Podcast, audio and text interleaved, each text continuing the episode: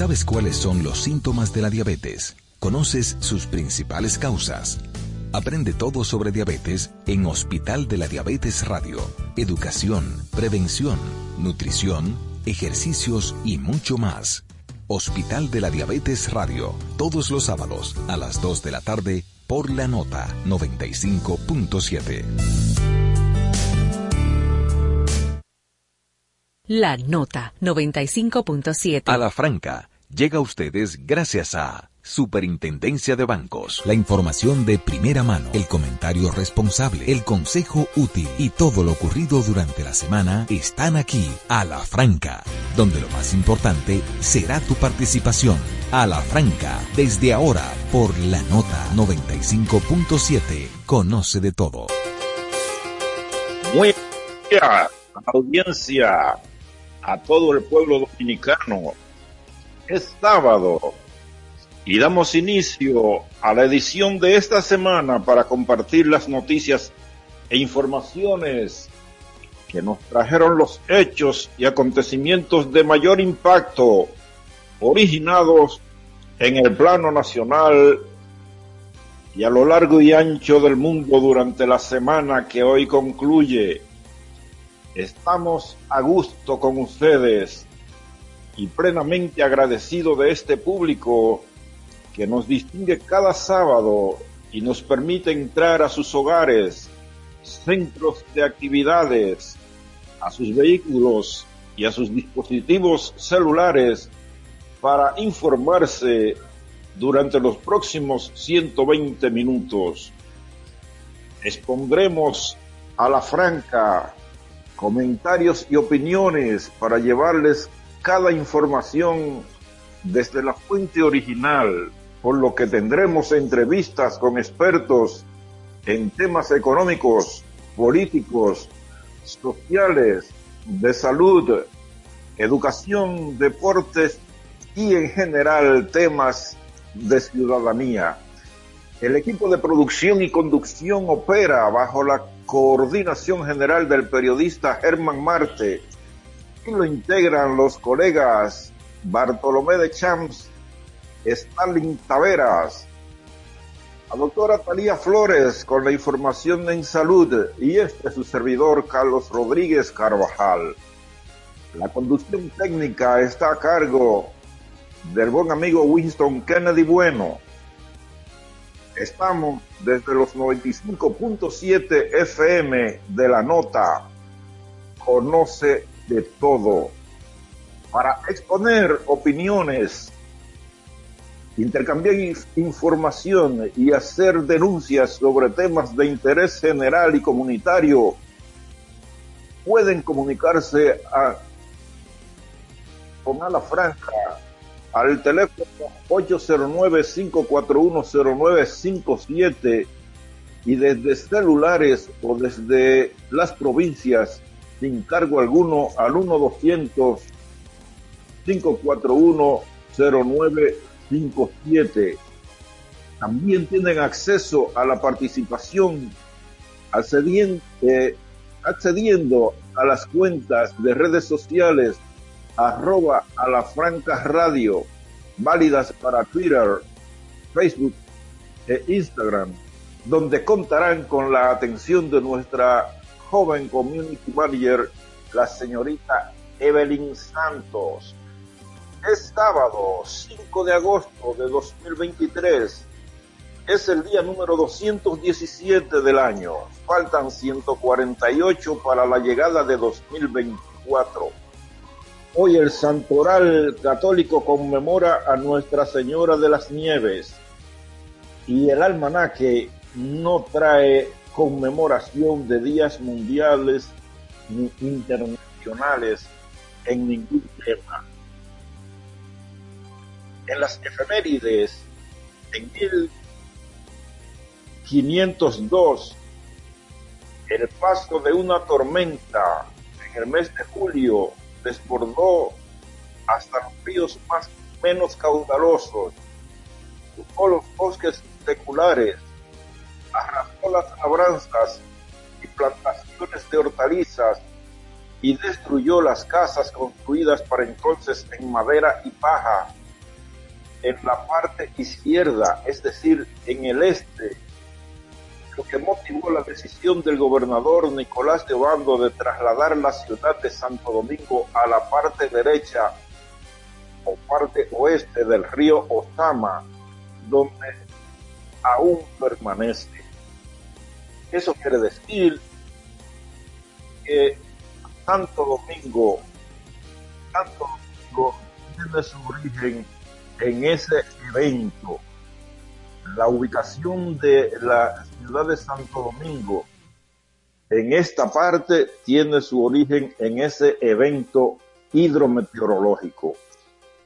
En 1845, el presidente de Haití, Jean-Louis Pierrot, emite un decreto que otorga patente de corso o permiso de saqueo a toda embarcación haitiana que persiga a los buques de la Marina Dominicana.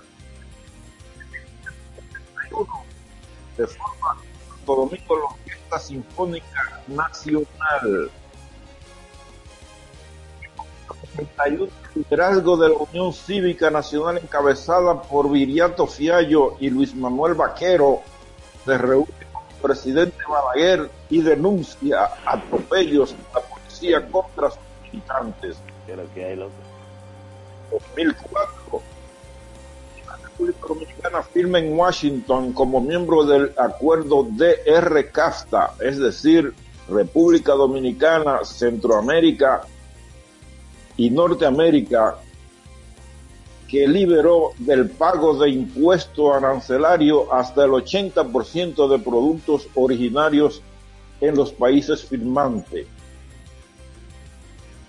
La cobertura de protección llegaría hasta unos 30 mil millones de dólares en exención. En 2006 cierra su edición y deja de circular el semanario clave digital en sus versiones impresa y digital. En 2013, nueve peloteros dominicanos encabezados por Alex Rodríguez son suspendidos por MLB debido al uso ilegal de esteroides. En el plano internacional, en 1858 se instala el primer cable transatlántico en el Océano Atlántico, lo que redujo de 10 días a solo minutos la llegada tras despacho de mensajes entre América y Europa. El recurso funcionó poco tiempo porque muy pronto fue perfeccionado y sustituido. En 1914, Estados Unidos y España declaran su neutralidad con respecto a la Primera Guerra Mundial que tuvo una duración de 1914 a 1918 en 1915, en el contexto de la Primera Guerra Mundial, el ejército alemán toma a Varsovia, capital de Polonia. En 1939, en España, la dictadura franquista fusila a 13 rosas, un grupo de muchachas de la Juventud Socialista Unificada que había sido hallada culpable del delito de adhesión rebelde contra el régimen. En 1949, en Ambato, Ecuador, se registra un terremoto que provocó 3.000 muertes. En 1979, en Mauritania cede, cede al Frente Polisario la parte occidental del Sahara, mientras la ONU emitía una resolución mediante la cual reconoció, reconoció al Frente Polisario como legítimo representante del pueblo saharaui y a Marruecos como potencia ocupante. Y finalmente, en 2016, se inauguran las Olimpiadas Mundiales con sede en Sao Paulo, Brasil. El gobierno dominicano, a través del Ministerio de Industria y Comercio anunció hoy que durante la semana de 5 al 10 de agosto los precios de los combustibles serán subsidiados, lo que quiere decir que permanecerán con los mismos precios de la semana anterior. Más adelante tendremos un contacto con la Dirección General de Meteorología para que sus predictores informen la razón por la cual hoy amaneció trenando eh, nublado en varios, en varios sitios de la ciudad y qué se espera en cuanto a temperatura y posibles lluvias durante este sábado y mañana domingo. Mientras tanto, yo saludo a mi compañero Germán Marte, quien está ya en espera. así es, buenos días, Carlos, ¿cómo está? Todo bien. Es de aquí, de la Oficina Nacional de Meteorología, para llevarle las informaciones meteorológicas. Ah, bueno, buen día, mejor todavía, adelante. ¿Qué es lo que tenemos para el, fin de semana, sábado, para los días sábado y domingo, principalmente en la República Dominicana? Así es, tenemos aguaceros locales con tormentas eléctricas hacia algunos puntos del país. Se descontinúan el nivel de alerta meteorológico. Una onda tropical ubicada sobre la porción oriental del país continúa transitando por el territorio nacional, moviéndose rápidamente hacia el oeste. La misma interactúa con una vaguada. Ambas estarán aportando desarrollos nubosos para que durante las horas matutinas se presente nublado con aguaceros locales, con tronadas y ocasionales ráfagas de viento, especialmente hacia las localidades de las regiones noreste, litoral costero caribeño, Cordillera Central y la zona fronteriza. Provincias como son la Altagracia, San Pedro de Macorís, La Romana, Tomayor, Monteplata, La Vega, Monseñor Noel, San Cristóbal, Peravia y el Gran Santo Domingo. Eh, estas precipitaciones se estarán trasladando hacia San José de Ocoa, también para Azua, Barahona, San Juan, Santiago Rodríguez y Dajabón a medida que la onda siga moviéndose hacia el oeste y avance el día. Para mañana domingo, tanto la onda tropical como la vaguada se habrán alejado de nuestro territorio, esperándose una masa de aire con menor contenido de humedad, llegando también partículas de polvo provenientes del Sahara, por lo que predominará un ambiente bastante caluroso y de pocas lluvias. No obstante, los efectos asociados al ciclo diurno y la humedad transportada por el viento del sureste estarán generando en horas de la tarde algunos chubascos dispersos principalmente hacia Tomayor, Monteplata, La Vega, Monseñor Noel, Elías Piña y Dajabón. Las temperaturas continuarán calurosas por la época del año, además agosto es uno de los meses más calurosos. En sentido, recomendamos hidratarse eh, adecuadamente, tomar muchos líquidos y no exponerse a la radiación solar entre las 11 de la mañana a 4 de la tarde. La UNAMED continúa la alerta meteorológica ante posible crecida de ríos, arroyos y cañadas, así como deslizamiento de tierra, provincia de Continuada, San Juan, Elías Piña y Azua. Para hoy, Distrito Nacional, Santo Domingo Este y Norte, hemos sentido un cielo nublado, tronadas y algunos aguaceros dispersos. Esto es debido a una onda tropical que está transitando por el territorio dominicano, además de una vaguada. Hasta aquí las condiciones del tiempo para el programa La Franca. Henry Agramonte les informó. No me digas que tú eres Henry el periodista, que también eres predictor meteorológico. Eh, bueno, yo soy Henry Agramonte. Hay uno que es periodista que se llama ah, Henry Agramonte. Somos primos, hermano. De todas formas, muchísimas gracias, Henry, por tu servicio tan valioso para la población dominicana y esperamos volver a coincidir el próximo sábado. Muchas gracias. Mientras tanto, yo les paso ahora a nuestro colega Stalin Taveras ya en cabina. Carlos Rodríguez, buenos días, buenos días amigos. Eh, gracias a la Oficina Nacional de Meteorología por el servicio que siempre ofrecen a la ciudadanía, un servicio de orientación, especialmente en momentos como estos donde tenemos altas temperaturas, evidentemente, pero también cuando hay situaciones meteorológicas que tenemos evidentemente que llevarnos de esas orientaciones. Nosotros, como bien decía Carlos al principio, estamos aquí ya listos para compartir las informaciones, los hechos que son noticia, mucha información durante toda esta semana en el ámbito noticioso del país, la justicia, la política, el plano internacional, por supuesto, también han estado muy movidos. Señores, recuerden que a lo largo eh, de este programa que se extiende hasta las 10 de la mañana, usted puede comunicarse con nosotros en el 809 541 0957. Reitero, 809-541-0957 desde el interior sin cargos. en el 1-809-200-0957, así como el dial de esta, la nota 95.7. Es momento. Está ¿Sí? Como diría un amigo mío, la agenda de Alafranca hoy parece que tiene nueve meses de embarazo. vamos a ver si le hacemos una cesárea.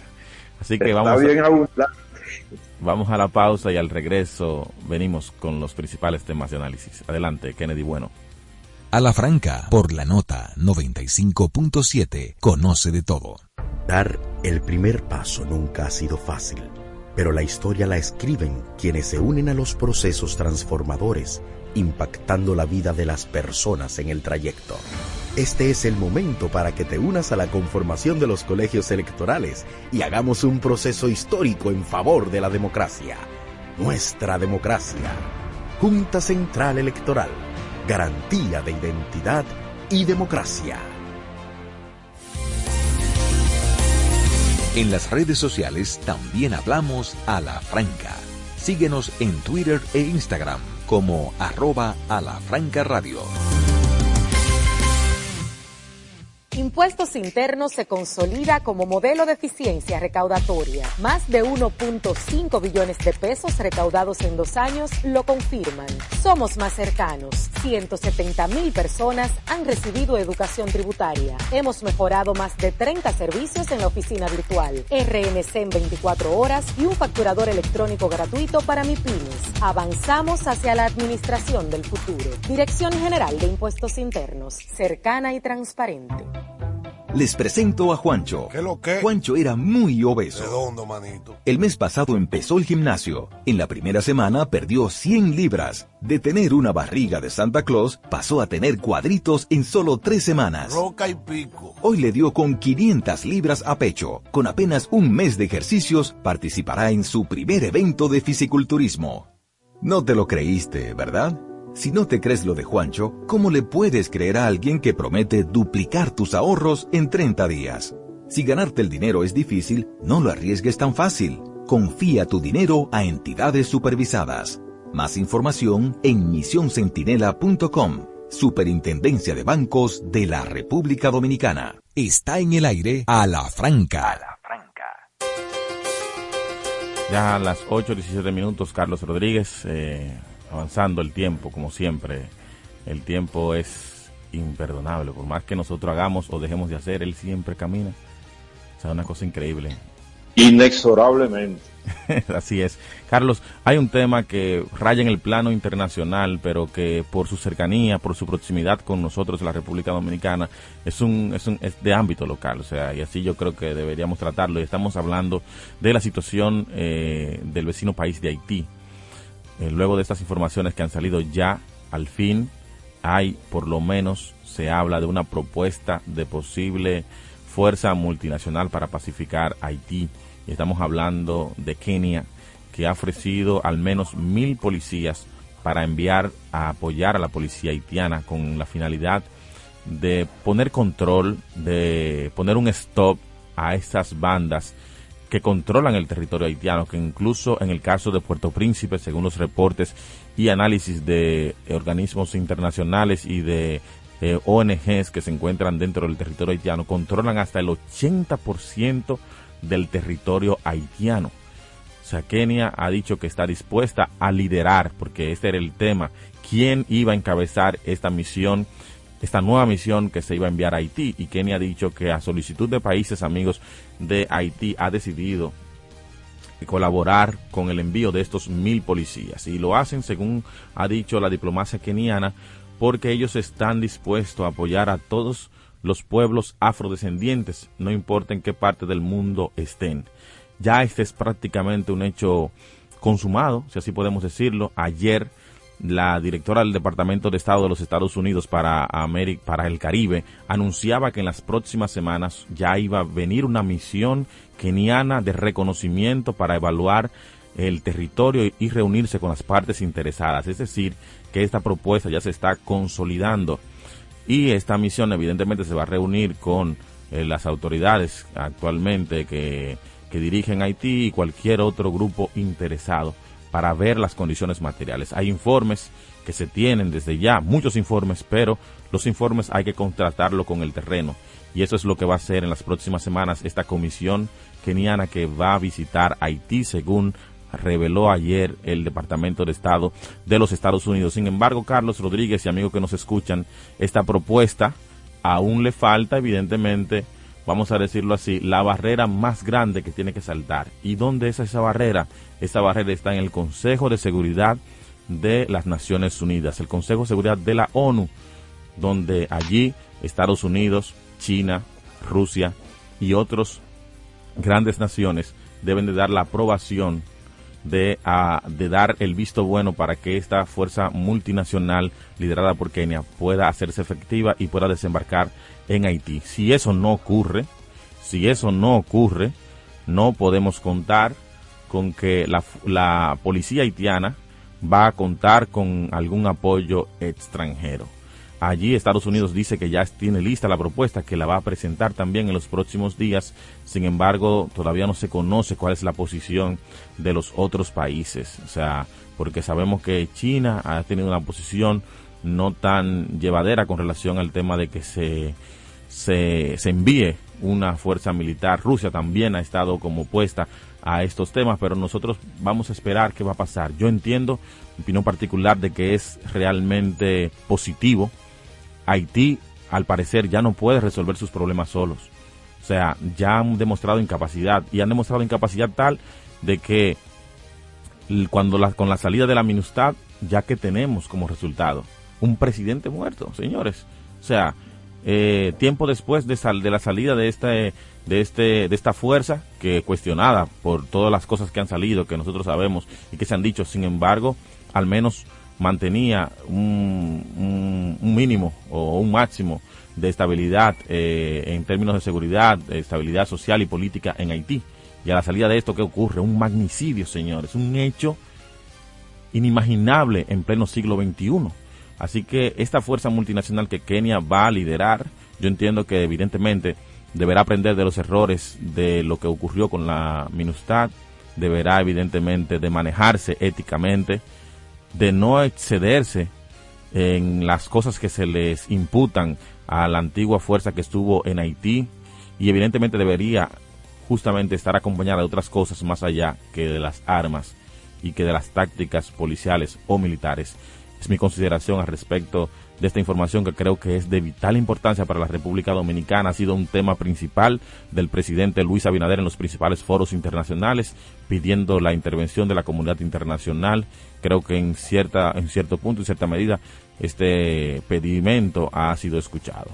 Ayer eh, o antes de ayer decía el ministro de Relaciones Exteriores dominicano Roberto Álvarez que otros países también africanos pudieran también ser parte de esta misión. Algunos dicen que con mil policías no es suficiente. Sin embargo, yo creo que mil es mejor que nada. Carlos Rodríguez. Bueno, eh, Stalin, tú has hecho un excelente resumen de la situación. Eh, todo dependerá de que en el Consejo de Seguridad de la ONU no aparezca un voto de objeción, porque entonces ahí mismo se cae la propuesta. Eh, eh, durante esta semana, dos países de la región, Jamaica y Antigua y Barbuda, también ofrecieron colaborar con tropas, aunque muy limitadas naturalmente, para este, tratar de llevar un poco de orden al pueblo de Haití.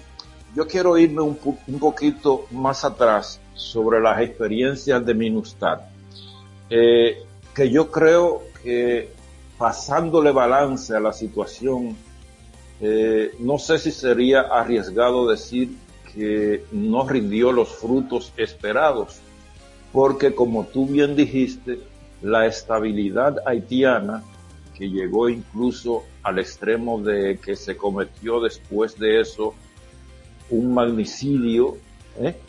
Eh, quiere decir que no hubo tal estabilidad y que la situación de crisis de Haití se mantiene eh, con una, un comportamiento oscilante, una veces muy alto en cuanto a inseguridad y otras veces que baja un poco de perfil, pero en términos definitivos no ha habido estabilidad en Haití en el término político porque en Haití no ha habido la solución que resolvería a su vez la inestabilidad política que es la solución social y económica.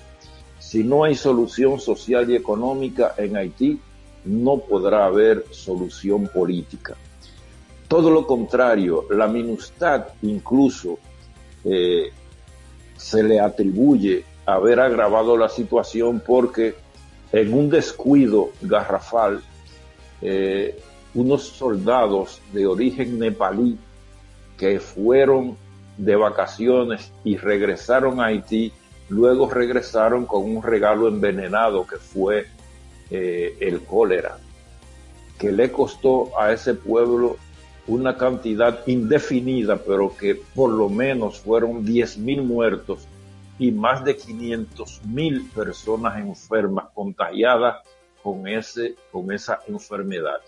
Eh, una cosa que se debe tomar en cuenta en Haití y que parece que antropológicamente y sociológicamente no ha sido muy eh, tomada en cuenta por los managers internacionales de la situación haitiana, como la propia ONU y las grandes potencias, ha sido la, la diversidad y la falta de integración que caracteriza el estilo y modo de vida haitiano, que puede estar vinculado incluso a raíces históricas, por eso hablo de antropología, eh, y es la diversidad de cultura y de etnias que conforman la sociedad haitiana, que fueron en su momento procedentes de distintos lugares de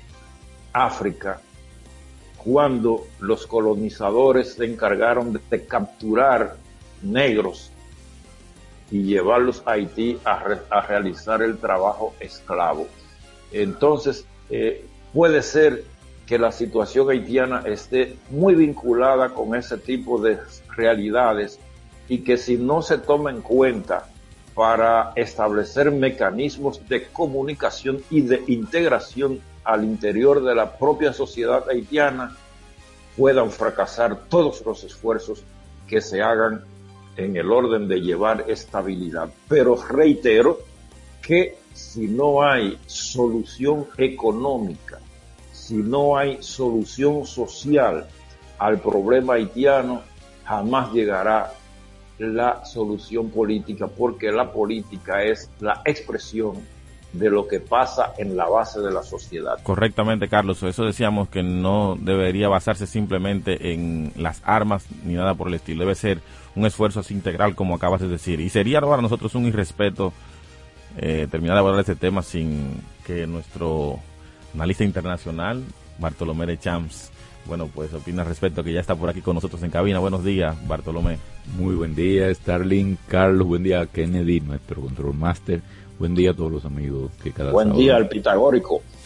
Saludos, buen día, buen día a todos los amigos que cada sábado nos acompañan en este su programa La Franca.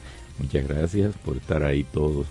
Eh, la situación de Haití, ya como han resumido los compañeros, eh, debe empezar por un problema de promoción interna, porque es que ahí no todos son buenos y no todos son malos.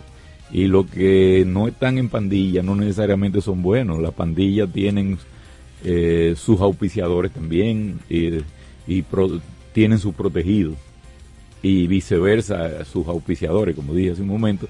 la situación más eh, que más llama la atención en Haití es, la situación de depauperación de, de las masas, porque hay gente rica que tiene mucho y están ahí y siguen haciendo dinero.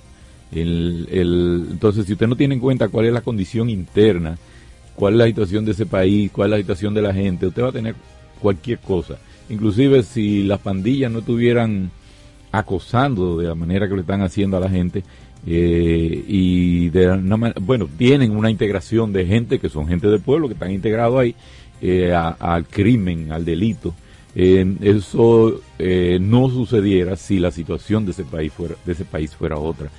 Lo que no hemos visto en ningún país, por ejemplo, Estados Unidos, Europa, los países de Europa se han desbordado ayudando a ayudando no, financiando al gobierno de Ucrania, por ejemplo, en el conflicto que tiene con Rusia, en exceso. Y dinero que lo tiene que pagar Ucrania, porque no hay regalo.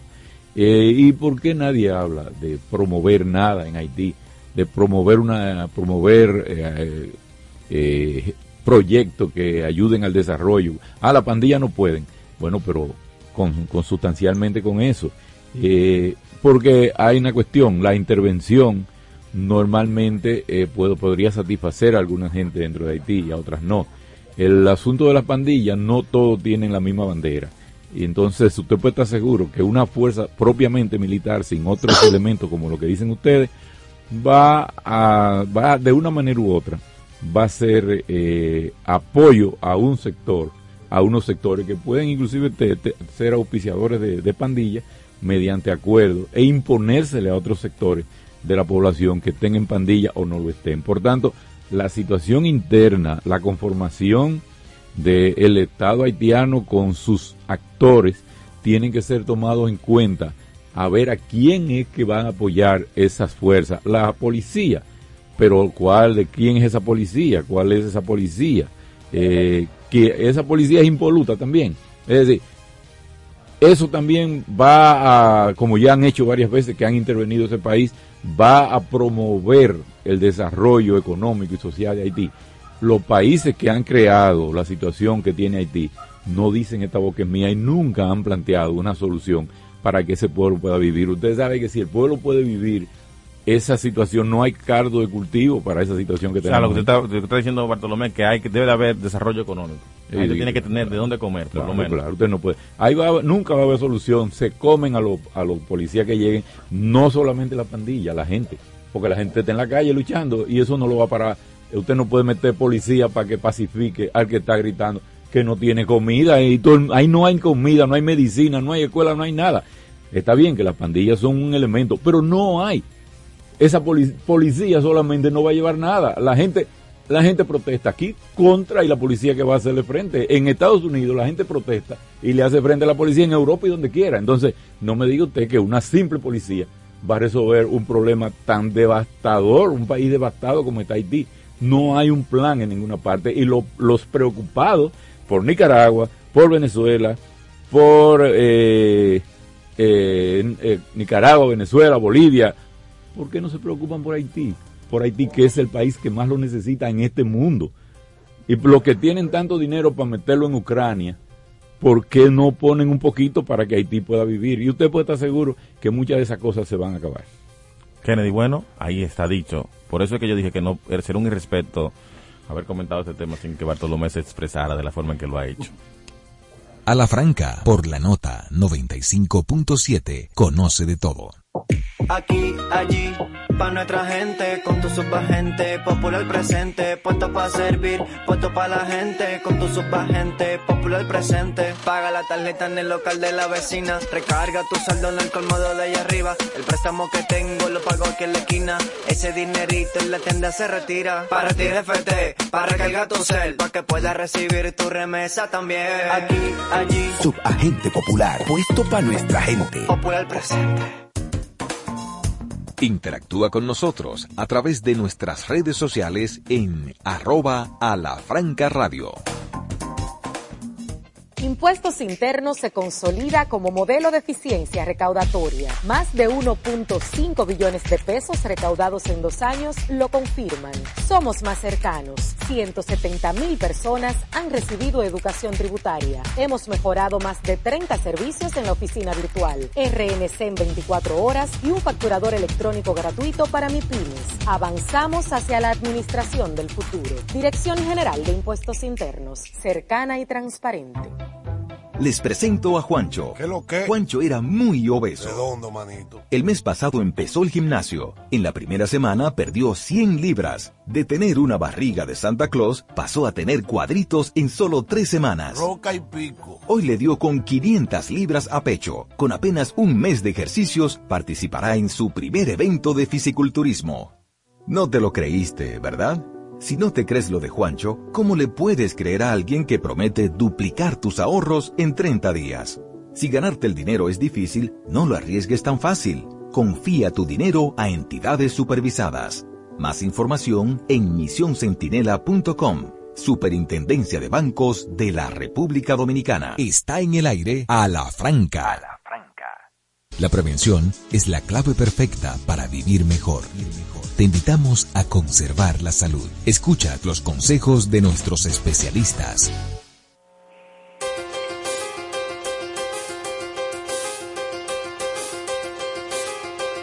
Buenos días, buenos días. Pues hoy, como cada sábado, pues les damos los buenos días a todos los que siempre nos acompañan a mis compañeros de trabajo, Germán Marten, Bartolomé Chávez, Carlos Rodríguez, Starling Taveras y por supuesto que en, los controles a todos ustedes que siempre están ahí con nosotros. El tema obligado para esta semana es débil. ¿Y por qué digo que es el tema obligado? Todos hemos visto que en estos últimos eh, días y en esta última semana, pues muchísimos de mis compañeros y amigos y colegas, internistas e infectólogos, pediatras y pediatras infectólogos, pues han visitado eh, bastantes lugares de comunicación, tanto en la prensa escrita, eh, radial y también pues televisiva, sobre todo para hablar de dengue, porque se han visto un incremento dengue en República Dominicana. Epidemiológicamente, todos tenemos que saber que el dengue está siempre con nosotros. Y sobre todo, porque tenemos el mosquito Aedes aegypti. Existen dos etapas importantes en República Dominicana, de época de lluvia y la época de sequía. Y en cualquiera de las dos pudiera generarse el dengue, que el mosquito se apose ahí y entonces ponga sus huevos, sus larvas y luego entonces salga a picar. Una de las preguntas más importantes que la gente siempre hace es, ¿y el dengue se pega por abrazar a las personas? Pues no, mis amigos, claro que no. Tiene que haber obligatoriamente el contacto con el mosquito, la picadura de un mosquito. Otra de las preguntas habituales que la gente hace es la siguiente. Si ya me dio dengue, ¿puedo volver a repetir dengue? Pues sí. Existen cuatro serotipos diferentes. DEN 1, DEN 2, DEN 3 y DEN 4. Cualquiera de ellos podría eh, una persona exponerse. Hay ciertas también eh, investigaciones de que se habla de un DEN 5, o sea que no escapamos a las posibilidades de que por lo menos seguro, seguro, cuatro veces usted se ponga en contacto con esta enfermedad. Antes se hablaba mucho sobre lo que era el dengue hemorrágico. Las nuevas clasificaciones y las nuevas investigaciones han cambiado este nombre de dengue hemorrágico a dengue con signos de alarma. ¿Y cuáles son esos signos de alarma? Vamos primero a decir los síntomas que generalmente puede presentar un paciente. Dolor de cabeza, fiebre, malestar general, dolor en las articulaciones, dolor muscular. Entonces, esos son los signos clásicos que generalmente presenta el paciente. Y dolor retroocular. Entonces, el paciente comienza a presentar vómitos con sangre o tiene dolor abdominal, ahí se considera ya un dengue con signos de alarma. Otra de las preguntas que habitualmente los pacientes y algunas personas me hacen es, ¿al dengue tengo que ponerle antibiótico? La respuesta es no. El dengue no se trata con antibióticos, se trata con líquidos. Ahora bien, quiero hacer la salvedad de lo siguiente. Hay dengues que se complican. Hay dengues que sí hay que ponerles antibióticos porque sus complicaciones son bacterianas. Una de ellas son la neumonía, que generalmente el paciente puede presentarlo, y estar coinfectado con procesos bacterianos. Para ellos hay otros tipos de analíticas que generalmente hacemos para también escudriñar y buscar si ese paciente tiene una coinfección. Otra de las eh, cosas que presenta el paciente o de signos importantes que presenta el paciente es una hepatomegalia. ¿Y qué es eso? Hepato viene de hígado y megalia viene de algo que está más alterado, más inflamado para que la gente me escuche, con mayor volumen o mayor tamaño. Entonces, es importante que la gente entienda que hepatomegalia, que es el proceso inflamatorio del hígado o que se ve más grande, pues entonces el paciente lo presenta. Otra de las cosas que los pacientes también suelen presentar es lo que se llama derrame pleural. ¿Y qué es eso? Líquido en la pleura. Por eso entonces también el paciente, nosotros vamos a ver que se va a presentar con algunos síntomas de dificultad para respirar, molestia inclusive al inspirar. Estos síntomas son importantes que la gente también lo tenga presente. Generalmente estos dos, estos dos últimos que acabo de mencionar se van a presentar en pacientes que ya están hospitalizados, que tienen mayores complicaciones. Por eso es importante que desde que la gente tenga dolor de cabeza, tenga mialgias, tenga artralgias, vaya donde un especialista. Porque el dengue suele ser inofensivo cuando usted le trata rápidamente y simplemente con líquido. Hay varias categorías donde usted solamente, pues con suficiente líquido por cálculos que le hará el especialista, lo podrá estar, podrá estar tranquilo en la casa. Pero hay otros que no, que urge la necesidad del ingreso del paciente y tener que colocarle medicación por la Otra cosa importante, no automedicarse no tomar desconsiderablemente acetaminofén, porque el acetaminofén también puede producir daño al hígado. Entonces, tienen que tener presente esto, la no automedicación. Por eso en nuestro programa siempre nos cuidamos de hacer un buen diagnóstico, mas no dar tratamiento, porque sencillamente las personas no deben automedicarse con cuáles patologías yo debo hacer un diagnóstico diferencial. Con leptospira, con malaria y hasta con hepatitis. Entonces es importante y por eso durante estos últimos días y durante esta última semana se está hablando de dengue. Simplemente para recordarle a la población general que hay que cuidarse, que hay que tratar de descatarizar que hay que tratar de no tener ningún lugar donde pueda crecer un mosquito, porque ya nosotros convivimos con él. Vamos a una breve pausa.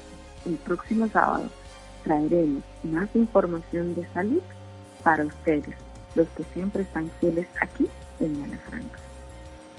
A la Franca, por la nota 95.7, conoce de todo. Dar el primer paso nunca ha sido fácil pero la historia la escriben quienes se unen a los procesos transformadores, impactando la vida de las personas en el trayecto. Este es el momento para que te unas a la conformación de los colegios electorales y hagamos un proceso histórico en favor de la democracia. Nuestra democracia. Junta Central Electoral. Garantía de identidad y democracia.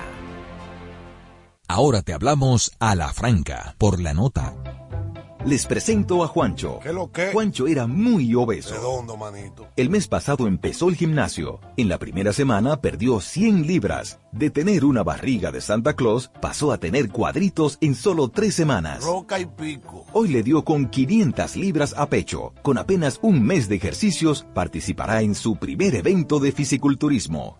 No te lo creíste, ¿verdad? Si no te crees lo de Juancho, ¿cómo le puedes creer a alguien que promete duplicar tus ahorros en 30 días?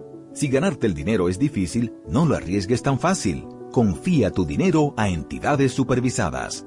Más información en misioncentinela.com. Superintendencia de Bancos de la República Dominicana. Está en el aire a la franca.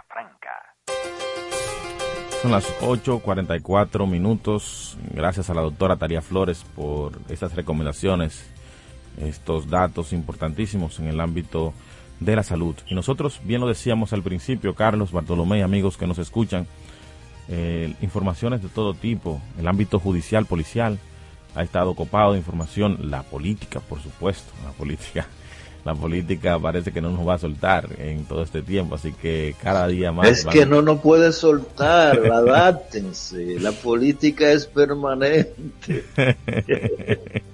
bueno, señores. La política es la vida.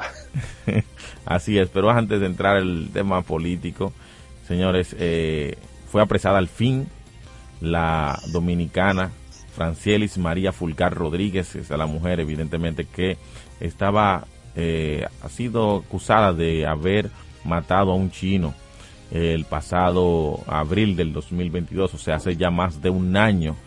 Esta mujer que todo el mundo hizo todas clases de memes, de bromas, diciendo que dónde está, que si los chinos habían cometido algún hecho delictivo contra esta persona, pero no. Francielis María Fulcar fue apresada en España un año, más de un año y cuatro meses después de haber cometido este crimen y lo sorprendente de este caso es que esta dominicana hizo todo un periplo que abarcó varios países, al menos cinco países. Viajó a Colombia, de Colombia viajó a Brasil, eh, Sao Paulo, Brasil, de Sao Paulo, Brasil, se fue a Doha, en Qatar, y luego eh, también estuvo en Barcelona, España y en Francia. Por sus cinco países anduvo esta dominicana, que todos pensábamos que estaba por ahí en Guachupita, eh, para un campo de esto de la frontera y todo lo demás, señores. Y esto nos lleva a preguntarnos, o sea, ¿y dónde salieron todos estos recursos? Pues, Porque yo viajo, yo viajo tal vez una vez, usted da un viaje una vez al año, dos veces al año, no sé, y ya usted tiene que empezar a ahorrar y demás. Yo quiero ir para donde estudié y todavía no tengo lo cual. O sea, si tuviera la visa ahora mismo no pudiera. Saldrían esos recursos. Bueno, yo creo que trabajo. creo que este es un caso que cuando se aproxime más el tema del sometimiento a la medida de coerción, seguramente la República Dominicana va a pedir la, eh, extradición, la extradición. Entonces ahí vamos a conocer muchos más detalles de este caso que no deja de sorprender realmente. O sea, no deja de sorprender el hecho en sí mismo, o sea, cómo ocurrió, como vimos ese video como esta persona agredía a este nacional chino, pero no deja de sorprender todo el tiempo que duró desaparecida, no deja de sorprender evidentemente todo este periplo que hizo por países de América, de Asia, ¿verdad? Y de Europa como, tal. Es importante, eh, además del coste que tuvo que ser ayudada, eh, eh, está el, los agravantes que hay ahora, porque la situación que se presentó con ella y el señor que de nacionalidad china que, que mató, eh, se vio en un video y había, hubo un enfrentamiento, y inclusive hubo una agresión de parte de él, que eh, se tiene, hay entendidos que dicen que la situación penal de ella no era tan comprometedora. O sea, que había posibilidad de ella alegar otras cosas. Sí, sí, dicen que, que, con un abogado pudo haber alegado eh, defensa propia, pudo haber sido agredida por el chino, que ya otra vez le iba, parece que le iba a pegar en el, en él. Quizá no meritaba que se defendiera así, pero él eh, al parecer iba, le iba encima otra vez y ella lo, le dio la puñalada. Eh, lo que he oído opinando, porque uno no es eh, experto en justicia, es que esa situación de ella no era tan comprometedora. Ahora, todo lo que se ha hecho con ella, falsificaciones, complicidades, todo eso debe ser ventilado ahora en la justicia Además de que está el hecho que, pasó con... Que, no, deja, que no deja de ser grave. estamos hablando que el afectado fue el señor Chen Chongxin, que era el propietario de o parte de los propietarios de esta ferretería y ha logrado la, se ha logrado la detención de esta dominicana por una colaboración entre la policía dominicana eh, la Interpol destacada en España y también el agregado policial de República Dominicana en Colombia. eso fue un trabajo porque ella inclusive el aspecto de ella lo había cambiado, la rastrearon. Eh, eso fue un rastreo, eso, indica a qué nivel está. O sea, eso, eso, eh, es una, una verdadera labor de inteligencia. Sí, sí, sí, sí. La, la, la, rastrearon y mira dónde la fueron a encontrar, en toda esa, esa vuelta que dio. Miren, eh, en las redes sociales hubo algunas intervenciones de gente que se preguntaba, caramba, pero ¿y cómo una persona en olla pudo tener tanto movimiento al punto incluso de hacerse una cirugía transformadora? Alguien que sin pretender ser Charlie Hebdo con sus sátiras decía, mira, pero ella parece que es china ahora. ¿Y quién, quién le patrocinaría con tantos recursos? Y hubo uno que dijo, oh, pudo haber sido otro chino. Ah, a lo mejor. entonces, mire, señores, eh, eh, es un tema de bastante, que da bastante que pensar. Eh, ella, esa joven que pudo haber, haber enfrentado su situación con una carga mucho menos intensa de responsabilidad penal que la que ahora se le agrega, eh, bueno, ella optó por la, por la decisión equivocada. Pero nada, vamos a desear que sobre todo la situación se esclarezca, que ella retorne y le aporte eh, información al sistema de justicia dominicano y que dentro del debido proceso se llegue a una conclusión realmente justiciera de su situación, porque si bien ella mató al individuo, el individuo parece que tenía por costumbre la agresión. Sí, es común entre, los hacía, entre algunos sectores asiáticos, inclusive en la zona franca de mi pueblo.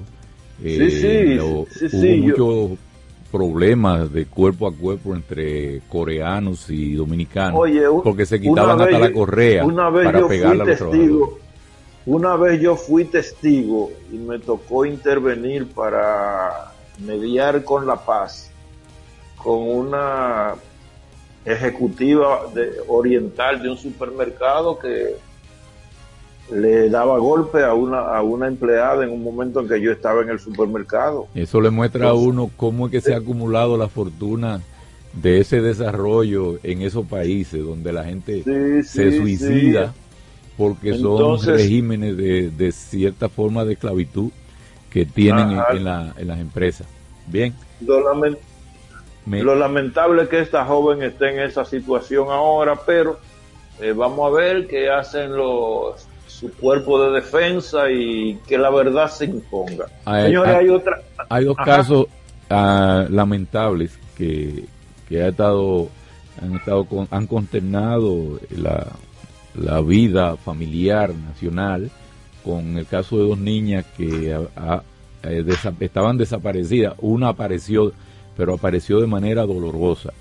Eh, había una niña de 11 años casualmente en Villa, cuyos familiares dicen que que aparecer una, una pareja de esposos se la ha secuestrado y la niña Wileni Lorenzo Herrera de 11 años de eh, San Cristóbal que desde el pasado 20 de julio eh, había sido reportada en el sector La Piña de Madre Vieja eh, de esa misma comunidad de, esa misma comunidad se decía que el, un tal Bruli había sido está detenido por otro caso. Era es la persona señalada por la familia y está cumpliendo una prisión preventiva de tres meses por eh, otra acusación, de una acusación de otra familia eh, de que eh, había cometido un acto de violación contra otra niña, contra otra jovencita.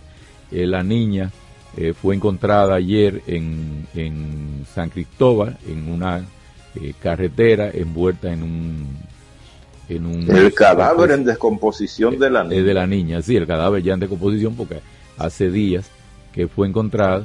Eh, la familia dice que en el teléfono de la abuela dice que, que en el teléfono de ella que fue usado por la nieta aparece eh, una conversación en la que el tal Bruli le decía a, la niña, ven, le escribía, ven, y ella le respondió que ok, asintió diciendo que iría. Por tanto, esperemos que las autoridades eh, den la salida más adecuada, ya dada la situación, a, este caso con, para fines de que se evidencie que es posible eh, someter a la justicia y castigar con severidad, ojalá sea, a los que incurren en estos hechos. Está el caso que diremos juntos eh, eh, en Villa Altagracia, también en la misma comunidad, en la misma provincia, donde una familia dicen que su niña de 11 años le fue pedida como ayuda por una pareja, eh, un tal Pilón, Rodolfo del Rosario, eh, apodado Pilón, y su esposa, que Yamilet, solamente identificada como Yamilet, le habían pedido, como la tal, la señora Yamilet había tenido un accidente, estaba imposibilitada de, de hacer lo, que, de los quehaceres domésticos, de ejercer, eh, de cumplir con los oficios domésticos, le pidieron a la familia de la niña que está desaparecida, que se la facilitaran para que la niña ayudara. La niña estuvo yendo por cuatro días y regresando a su casa el quinto día. Eh, los familiares se, eh, se, dieron cuenta, notaron que habían pasado más horas de lo habitual eh, y llamó a estos señores, a, a la pareja, para que le enviaran a la menor. dijeron que no, que ninguna mente no lo han, no la han tenido de regreso y que este señor inclusive se dice en algunas notas que él dice que se la llevó para eh, como pareja. Eh, son algunos de los comentarios que se hacen. Y eh, en contra de este hay una orden de, de arresto del pasado 20 de julio. Sin embargo no han podido dar con el paradero ni de él ni con rastros de la menor. Mira Bartolomé y Starling en el caso de la niña de San Cristóbal, de Wilemi, Wileni, hay una crónica del periódico Diario Libre que firma el periodista Wilder Páez, que a mí me llama la atención porque me da la oportunidad de compararla, de recrear lo que, lo que decía en sus constantes charlas educativas el profesor Juan Bosch sobre lo que es la naturaleza de un país en proceso de desarrollo tardío.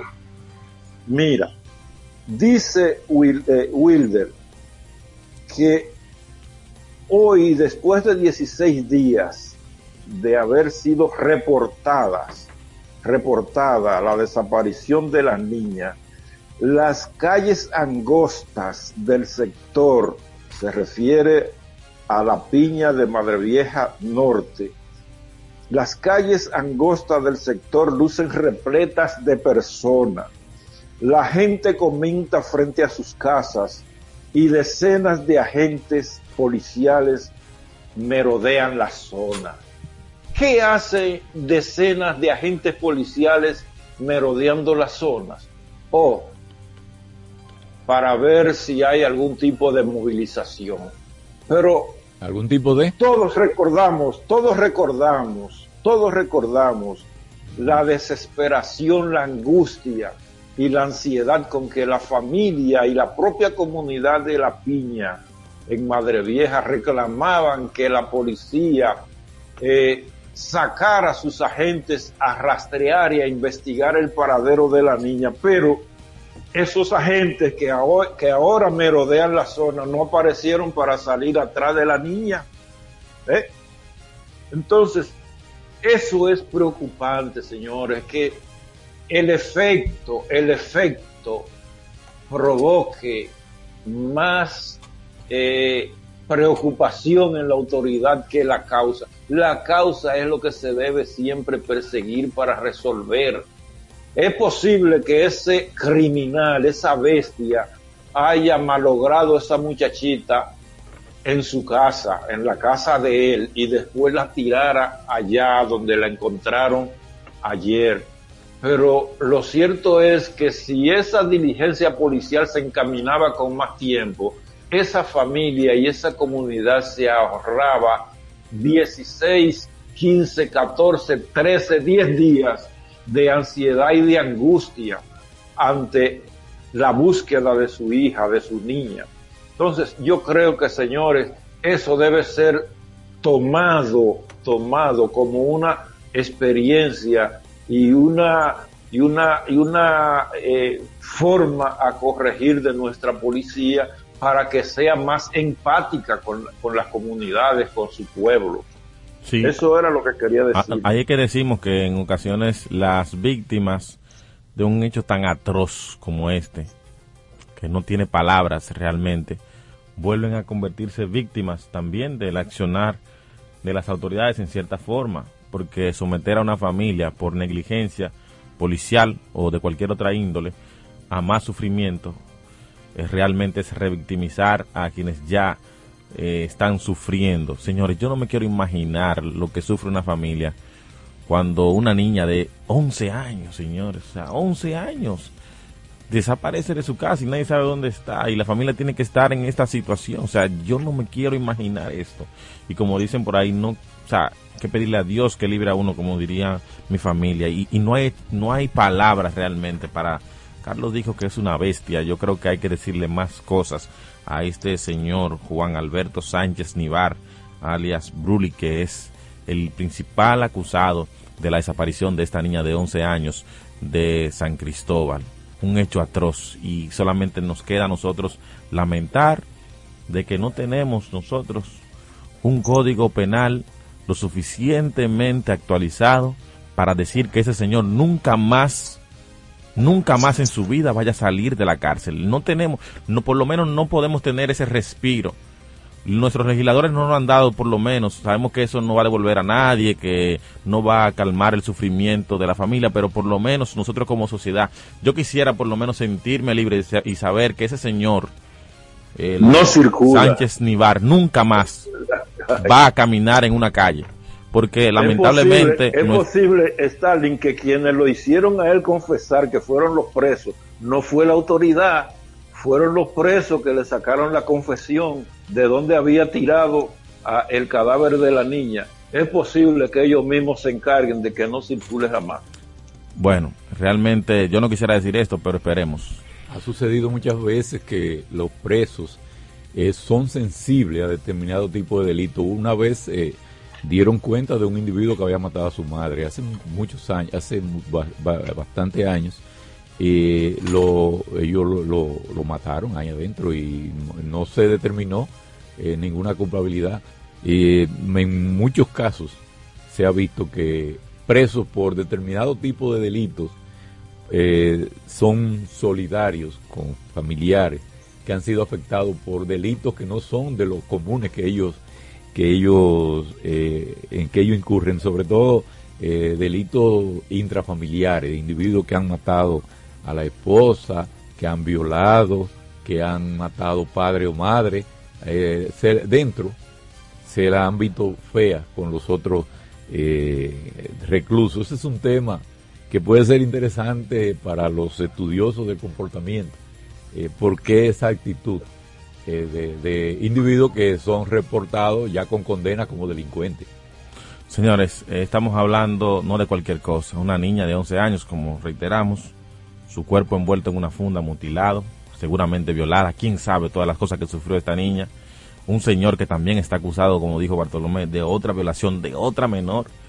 Señores, solamente nos queda pedirle a nuestros señores legisladores, por favor, vean casos como estos para que esas discusiones, ese estancamiento del Código Penal que lleva años ahí paralizado. Y a lo que impiden que el Código Penal se apruebe. Correcto. Cosa que no... Con tantas penas eh, actualizadas y demás, que nosotros, nuestra sociedad pueda tener ese respiro de que cuando hay personas como monstruos como este tipo, nunca más vuelvan a salir de la cárcel. Y por lo pronto, la de Villa. Por lo pronto, correctamente. Por lo pronto solamente nos queda decir que, la justicia, eh, estoy hablando en este caso que más me ha conmovido realmente, aunque el otro también tiene todas las razones también para, para, para indignarnos, eh, que la justicia actúe con todo lo que tenga y fuera de la justicia, que esa otra justicia que ustedes mencionaron también pueda actuar, es lo que nosotros podemos decir de aquí, desde la Franca.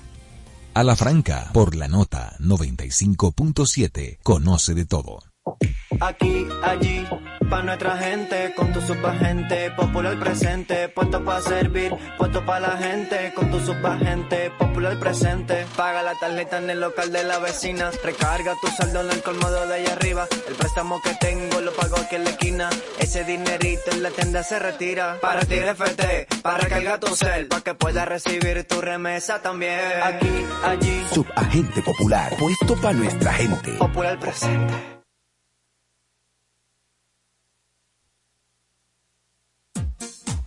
Síguenos en Twitter e Instagram. Somos arroba a la franca radio.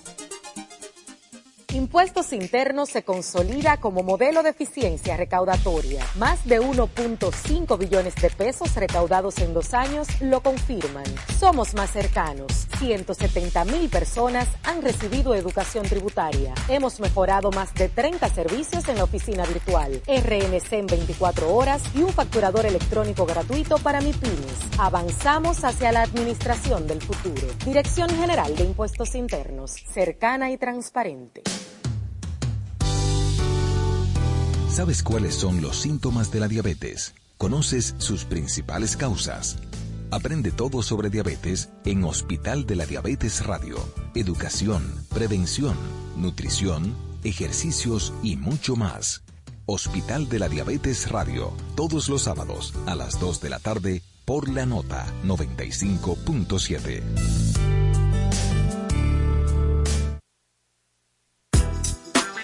En los años 80 vivimos los mejores éxitos pop de toda la historia. Prepárate a disfrutar todos los sábados Soda Pop, una cuidada selección de éxitos de aquellos años. Soda Pop, bajo la conducción de Pablo Nogueroles por la nota 95.7. Conoce de todo. Está en el aire a la franca. En la semana política de la República Dominicana confluyen los temas sobre lo que es esta actividad desde las diferentes parcelas y grupos.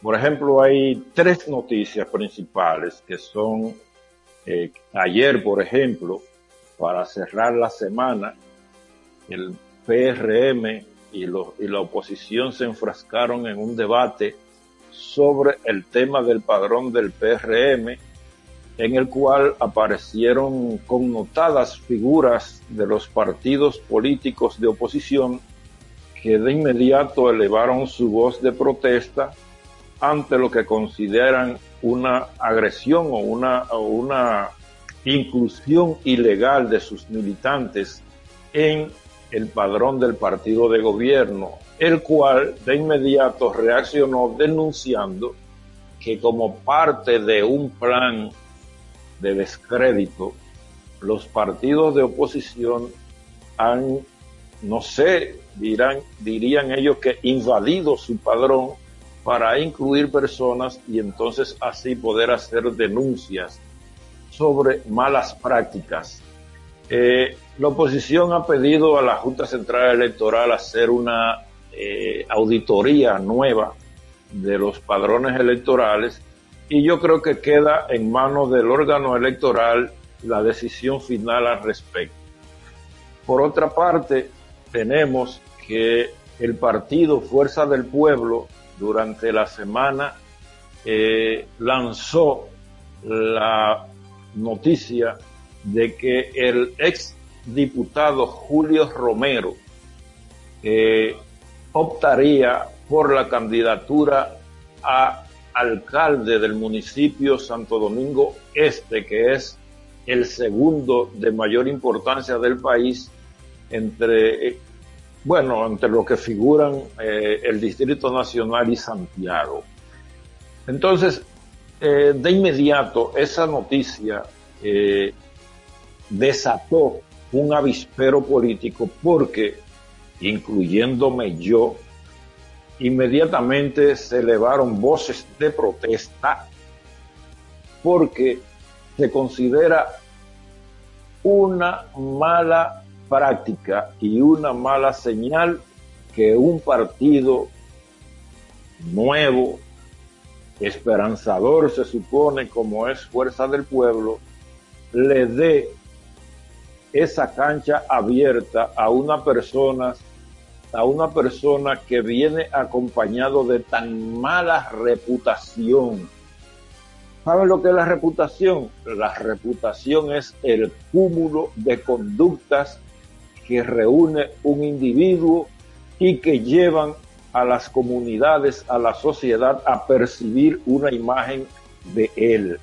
Esa persona como actor político eh, tiene una pésima imagen a nivel de la comunidad, a nivel de la opinión pública, porque estuvo involucrado en un caso de uso indebido del poder para llevar a cabo lo que puede llamarse una violación sexual en tanto y en cuanto fue una relación con una menor de edad. Entonces, mal hace Fuerza del Pueblo siquiera con permitir que ese nombre suene para optar como candidato a alcalde, porque eso sería dotar de poder, de más poder a una persona que podría volver a ejercerlo de manera indebida sobre una población similar a la que fue víctima de su acción. Esas informaciones eh, nos dan a nosotros más o menos una, una oportunidad de ver cómo marcha la semana política en la República Dominicana, acompañada de la que tiene que ver con los movimientos de los candidatos y los partidos de cara a promover sus aspiraciones en dirección a las próximas elecciones municipales de febrero de 2024. Adelante, Stalin. Para mí, el, el hecho de que mencionabas, Carlos, del tema del padrón del PRM al principio, es un caso para, yo creo que es, inédito, me, eh, me, refiero con otras figuras. Siempre se ha dicho de que en un, en un padrón incluyen gente, a veces había gente, hasta muerto, ¿verdad? Había gente con, con alta defunción que, que figuraban en, en la lista de los padrones. Seguramente eso tal vez ocurre, pero no se, no se dice mucho. Pero un expresidente de la República o sea, una figura tan del partido principal de la oposición. del partido principal, de uno, de bueno, diría, diría la gente de, la Fuerza del Pueblo, de uno de los partidos. De uno de los partidos principales. De la oposición, que aparezca en el partido, en el padrón del partido oficial. El término electoral es el PLD y el principal partido de oposición su líder aparece en el, en el padrón. Eso yo creo que es insólito realmente. Ustedes, eh, Carlos seguro tiene una memoria, una memoria periodística más eh, longeva en ese sentido, pero yo creo que eso no, no había ocurrido. Los encuera todito, porque ahora se excedieron y aparecen ahí todas estas figuras. Domínguez que Brito aparece por ahí, aparece una base de gente. Eh, eh, eso lo encuera todo. Eso quiere decir que lo que hacen es, aunque ahora el, el, que está evidenciado es el PRM, pero que la gente abulta y todo el mundo recoge una base de nombre y lo mandan como su padrón para con fines numéricos para decir que tienen, que van a barrer no en la primera vuelta, no, antes de la primera, en la primera media vuelta ya están ganando. Sí, un tema de para crear percepción. En bueno, vemos por ejemplo es una encuestica que están haciendo. Por ejemplo, las vallas de la Fuerza del Pueblo, la, gran, la mayoría de ellas se basan en eso, rumbo a los dos millones, dos millones, rumbo a los dos millones, rumbo a los dos millones, o sea que que es una práctica de los partidos Se para asume que si tú tienes dos millones suyos ya inscritos, usted va a sacar seis. Bueno, pues es un hecho que realmente no deja de llamar la atención y que la Junta Central Electoral, creo que como eh, órgano rector del, del ámbito electoral, debería de pronunciarse. El PRM ha dicho que se trató de un hackeo, eh, una incursión, no se sabe de, de, dónde, de qué tipo, en su padrón electoral. Por lo tanto, yo creo que la Junta eh, como órgano rector de todos estos temas, debería también de pronunciarse y, ver qué pasó efectivamente con el perdón del PRM, donde aparecen todas estas otras figuras políticas de otras líderes, eh, que realmente es extrañísimo, como le, le indico. En el caso de Santo Domingo Este, creo que la fuerza del pueblo ha cometido una pifia, una pifia de marca mayor, señores. Yo supongo que el actual alcalde, eh, Manuel Jiménez, que muchos decían, tiene muchas tasas de rechazo por todo, debe de estar riéndose. De risita. Debe de estar riéndose con este candidato que le han puesto. Nosotros lo que no somos de Santo Domingo Este, que estamos aquí, que vemos el panorama desde afuera. porque él no es candidato todavía. Bueno, pero por lo menos es la figura que les está nominando o se está hablando como posible como posible candidato. Pero de por sí ya, o sea, porque esto, Carlos Rodríguez, tú sabes que tiene un tema también de imagen al partido. O sea, el partido, este partido, la Fuerza del Pueblo, o sea, que todavía no se ha pronunciado oficialmente ni decir no, esto o aquello, o sea, se ve que está auspiciando, que, que da eh, cabida, evidentemente, a este perfil. Esta persona ha dicho que fue un error del pasado, que eso hace 14 años, dio unos argumentos y todo lo demás. Eso lo entendemos realmente, señores, pero hay cosas como que en el ámbito público, político, no como que no se perdonan en todo el sentido de la palabra. en, las entrañas, en las entrañas del pueblo, Stalin, existe una máxima que dice perro huevero, aunque le quemen el hocico. Bueno, pues ya usted sabe con eso que está que ha dicho Carlos. Entonces, lo que por lo por lo visto la o sea, si no cambia el panorama y aun cuando cambie el panorama, o sea, el, la fuerza del pueblo puede retractarse, puede decir, no sé, tomar cualquier otro otra decisión y todo lo demás, pero yo creo que ya este hecho a nivel de imagen, eh, política, comunicacional, en la percepción le ha hecho mucho daño a la fuerza del pueblo. Y por lo tanto ya todo el mundo dice que la lucha en Santo Domingo Este va entre PLD y, el actual alcalde. y en este caso el actual alcalde ya ha dicho ya yo le gané una vez que, a ese que está ahí con 12 millones. Carlos pudo haber sido una forma de quemarlo temprano, lanzarlo rápido para que la opinión pública se constituya en tribunal. Bueno, ¿eh? eso sería un problema interno, como tú dices. Y lo sacara de juego, para el juego interno. Tú, Exacto, puede ser un problema interno, Carlos. Sí, pero... De, todas maneras, de todas maneras, yo creo que la fuerza del pueblo debe poner el oído en el corazón del pueblo y orientarse hacia qué le conviene y qué no le conviene. Lo que hay algo que decía Starling que es importante, el asunto de la imagen de él como candidato, pero ahora va a resultar que en la percepción de la gente ese es el candidato. Y si es el candidato, ese es el mejor que ellos tienen. Cualquier otro que pongan, lo van a ver como peor, de, eh, una persona, un segundón. Esa es la, la visión que va probablemente va a tener la gente que van a poner un tipo de relevo de uno que, que, tuvo que dejar el sí sí, sí pero recuerda recuerda recuerda Bartolomé la política es compleja.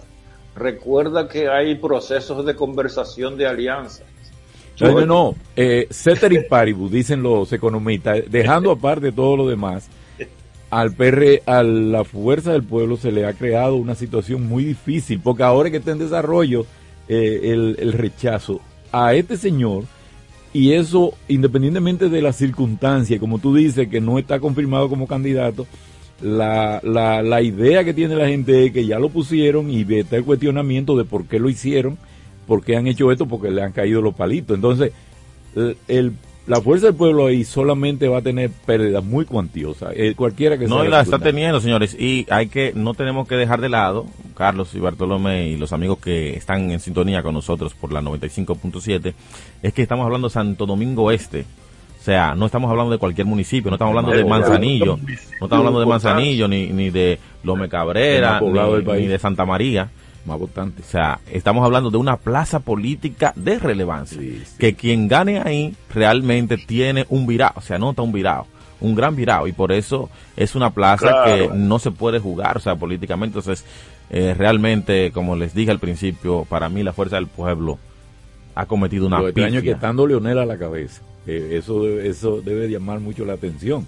Eh, él es una persona que, si algo se le debe reconocer, eh, sin duda es su, su condición como, como, como, como beligerante en los asuntos políticos, muy conocedor de muchas cosas, bien formado en ese PLD desde el tiempo de Bosch y además líder de ese partido, un partido de cuadros formado, muy formado políticamente.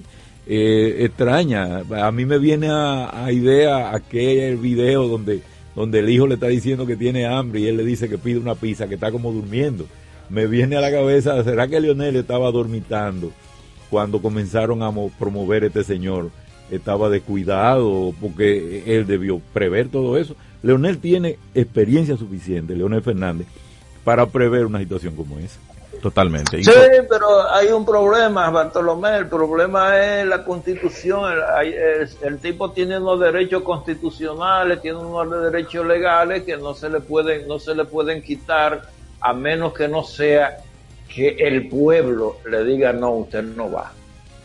Sí, señores. Y yo creo, por otro lado, importantísimo también, Carlos, que tú mencionabas también la decisión del PRM de la comisión del PRM de rechazar la candidatura de Rosa Amalia, Amalia Peralta, eh, Pilarte, perdón, Pilarte, Pilarte, Rosa Amalia Pilarte, que es la actual eh, diputada por el PRM en la circunscripción número uno de La Vega, señores. Eh, la comisión del PRM, la comisión electoral, ha decidido no aceptar. Creo que es una posición valiente del PRM de rechazar esta candidatura, esta diputada ya fue acusada esta semana formalmente por el Ministerio Público de haber supuestamente lavado más de 2.500 millones de pesos provenientes de actividades del narcotráfico, señores. Esa cifra, escuchen bien, más de 2.500 millones de pesos provenientes del narcotráfico es la acusación, la imputación que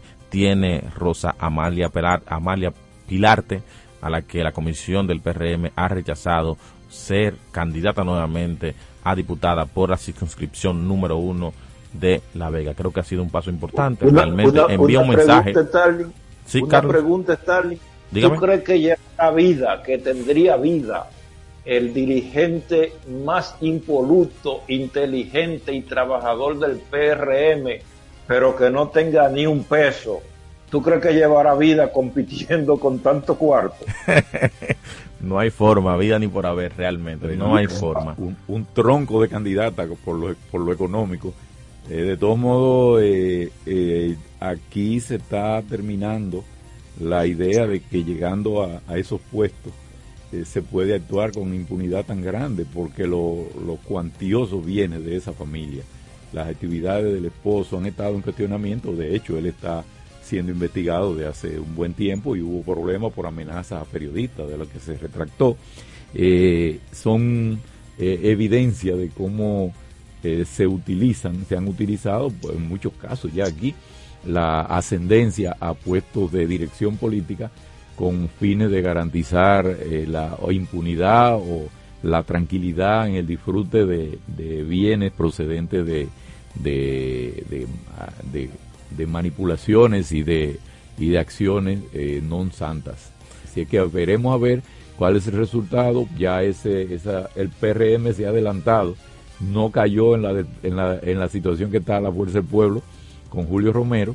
Y bueno, de hecho también para eh, la familia de esa diputada tiene que ser una preocupación eh, grave el hecho de que el partido haya tomado esa decisión eso la, eso la encamina de mala manera. Sí, señores, y ya estamos terminando la política, señores, pero dijimos que hay muchos temas en política. Carlos, el diputado, el senador de Elías Piña, Iván Lorenzo, vocero del bloque de diputados del PLD. Ahí viene lo de la, madre que, que alguna gente lo dice mal, que dice, venir los moradores del campo a la ciudad. a la ciudad. Un caso también insólito, extraño, poco común. Dice Iván Lorenzo que él va como senador por el Distrito Nacional. Un reperpero, señores, un avispero ha armado esto en las lides políticas. Él dice que no tiene impedimento, que él ha residido aquí en el Distrito Nacional, que él viajaba a Elías Piña a representar su provincia, pero que él tiene todas las condiciones y no tiene ningún impedimento legal para ser candidato a senador por el Distrito Nacional, por el PLD, es decir, enfrentar a la que se perfila como evidentemente que pudiera eh, volver a repetir como candidata Farideh Raful. Y el PLD con esto quiere evidentemente tratar de asegurar esta plaza política. Se hablaba de Gustavo Sánchez, que también tiene un posicionamiento como diputado. Que respingó ayer. Pero ahora el nombre más sonoro y lo que más evidentemente se ha comentado ha sido esta decisión de Iván. ¿Crees, eh, Carlos, que eh, tiene, tiene Iván Lorenzo posibilidades? Mira, a mí no me gusta utilizar la primera persona para debatir temas, pero yo te voy a decir una cosa. Hace un par de décadas quizás, cuando en Elia Piña escaseaban los recursos humanos con gran despliegue como los tiene ahora, quien les habla era activista nacional y vicesecretario de propaganda del partido y soy nativo de Elia Piña. Y nunca se me ocurrió ni siquiera ir a competir con compañeros que viven allá y que dan su vida allá por una plaza política. Entonces yo pienso que Iván Lorenzo, quien a mí me simpatiza muchísimo como vocero del PLD por el trabajo que ha hecho, sobre todo mediático, en el Senado de la República, yo creo que él se ha pasado de contento, que ha perdido la perspectiva y que producto de eso le está faltando el respeto y la consideración a 240 miembros del Comité Central que tiene el Distrito Nacional, a 24 miembros del Comité Político del PLD que tiene el Distrito Nacional, y a una cantera de militantes de ese partido en el cual yo hoy día no milito, no milito, y que no tengo interés político electoral de ninguna naturaleza, yo creo que Iván Lorenzo se ha pasado de contento. Primer, en primer lugar, ¿por qué? Porque el respeto y la consideración a los compañeros de causa que usted enarbola debe estar en un lugar primigenio para sostener unas relaciones bien correctas. Yo le pregunto a Iván, él aspira en pleno ejercicio de su actual periodo de senador yo creo que él debió esperar que pasara un periodo para que en señal de respeto a esos 240 miembros del Comité Central y 24 del Comité Político del PLD en la capital, él pudiera entonces competir después de transcurrido un periodo, porque ¿en qué va él a sostener su campaña política electoral? Si esos 240 miembros del Comité Central y esos 24 eh, miembros del Comité Político, más los presidentes de los comités intermedios y de, las circunscripciones del Distrito Nacional dicen, bueno, pero ven acá, a nosotros nos están ninguneando, a nosotros nos están aqueroseando, nosotros vamos a, dejar caer nuestro brazo político y vamos a hacer una huelga eh, eh, de campaña electoral. Entonces, ¿con qué va a ganar Iván Lorenzo? Hay que ver, hay que ver una cosa, Carlos, dentro de lo que dice. Yo creo, yo creo que él se pasó de contento o está padeciendo de un mal que se llama narcisismo, muy común en la política dominicana y especialmente en muchos jóvenes que yo estoy viendo en los medios de comunicación. el narcisismo que dice, cuando vienes a ver, eh, hay elementos de lo que tú llamas narcisismo con él que son, pueden ser, eh, tienen, pueden tener cierta fundamentación, porque Iván Lorenzo, quien es actualmente, eh, es el vocero de la bancada peledeísta en el Senado. Sí, en el Senado. Y, es un, gallito de pelea, una persona... excelente, eh, mediáticamente excelente. Prácticamente. Mediáticamente es excelente. Exactamente. Entonces, eh, está haciendo eh, acopio de esa condición que él tiene. Es ahora mismo el peledeísta que más, eh, más está haciendo medios. De sus compañeros. Sí, sí, no. Pues, pues, está bien, pero estamos, estoy en este aspecto. Eh, eh, él es la persona ahora mismo que está haciendo más presencia en, en la líder frente a los otros partidos dentro del PLD con mucha destreza, eh, un individuo tan joven como es Iván Lorenzo, y viniendo con, de tan lejos como vienes tú, que te destacaste tanto, como te has destacado tanto como periodista. Eh, hay algo que hay que tener en cuenta, y es que dentro de todas estas organizaciones están los intereses personales y grupales.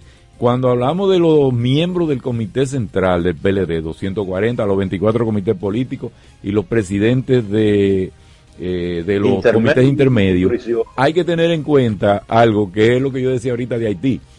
Eh, yo tengo un amigo que es un amigo de, de quizá el de más tiempo estando juntos, pero él no le gusta cuando yo diga, mira, es que eso de los dominicanos, ¿cómo que los dominicanos?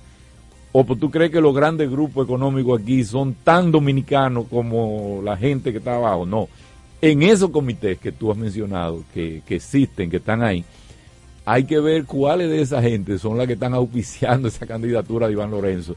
Y ayer Gustavo Sánchez respondió diciendo que sí es que, que están de más los, eh, ah, los miembros del Partido de la Liberación Dominicana en el Distrito Nacional, que tienen que traer, eh, ahí sí lo dijo medio mal Gustavo, parece que estaba, muy indignado, traer un refuerzo del campo, eso te incluye a ti, Carlos, como candidato en esa plaza, donde él es no, pero yo, yo vivo aquí desde 1967. Sí, sí, sí, pero él dice traer un refuerzo del campo, que también eso evidencia que los legisladores, de donde sean, viven en la capital, representan lejanía y viven en Santo Domingo. De todos modos, lo que quiero decir es, eh, con perdón, Carlos, el mensaje sería que la capital está floja. Sí, sí.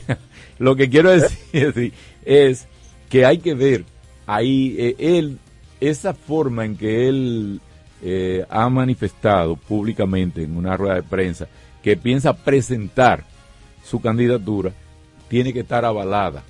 Eh, porque ese muchacho, no, el señor no parece tan dislocado, tiene que estar avalada en gente de cierto peso dentro, dentro del partido. Y eso es lo que está augurando entonces otra situación que así como a Manuel Jiménez del PRM le favorece la situación con Julio Romero en, la Fuerza del Pueblo, aquí a la posibilidad de, candidatura de Farideh Raful, que ha estado un poco apagada porque está en el poder y además ella está muy corta de recursos porque Farideh renunció a, finalmente a, a, todos esos ingresos que tienen los congresistas, eh, a ella le va a, le va a hacer una brisita eh, de ayuda que ahora los PLDistas se enfrasquen en una, ya que ya está, eh, eso está comenzando ahora.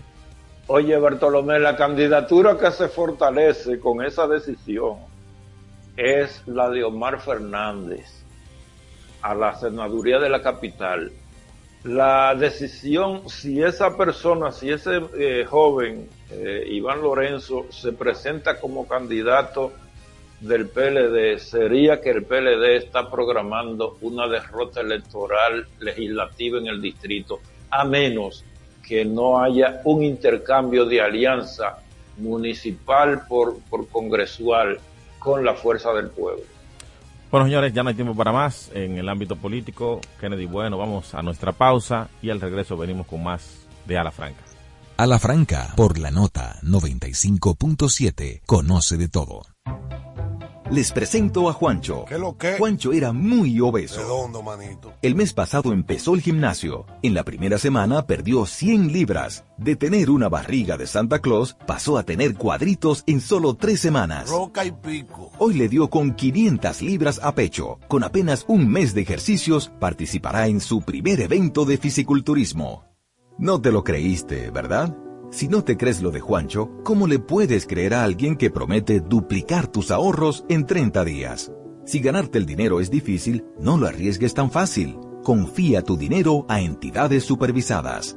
Más información en misioncentinela.com. Superintendencia de Bancos de la República Dominicana. Ahora te hablamos a la franca, por la nota. Dar el primer paso nunca ha sido fácil pero la historia la escriben quienes se unen a los procesos transformadores, impactando la vida de las personas en el trayecto. Este es el momento para que te unas a la conformación de los colegios electorales y hagamos un proceso histórico en favor de la democracia. Nuestra democracia. Junta Central Electoral. Garantía de identidad y democracia.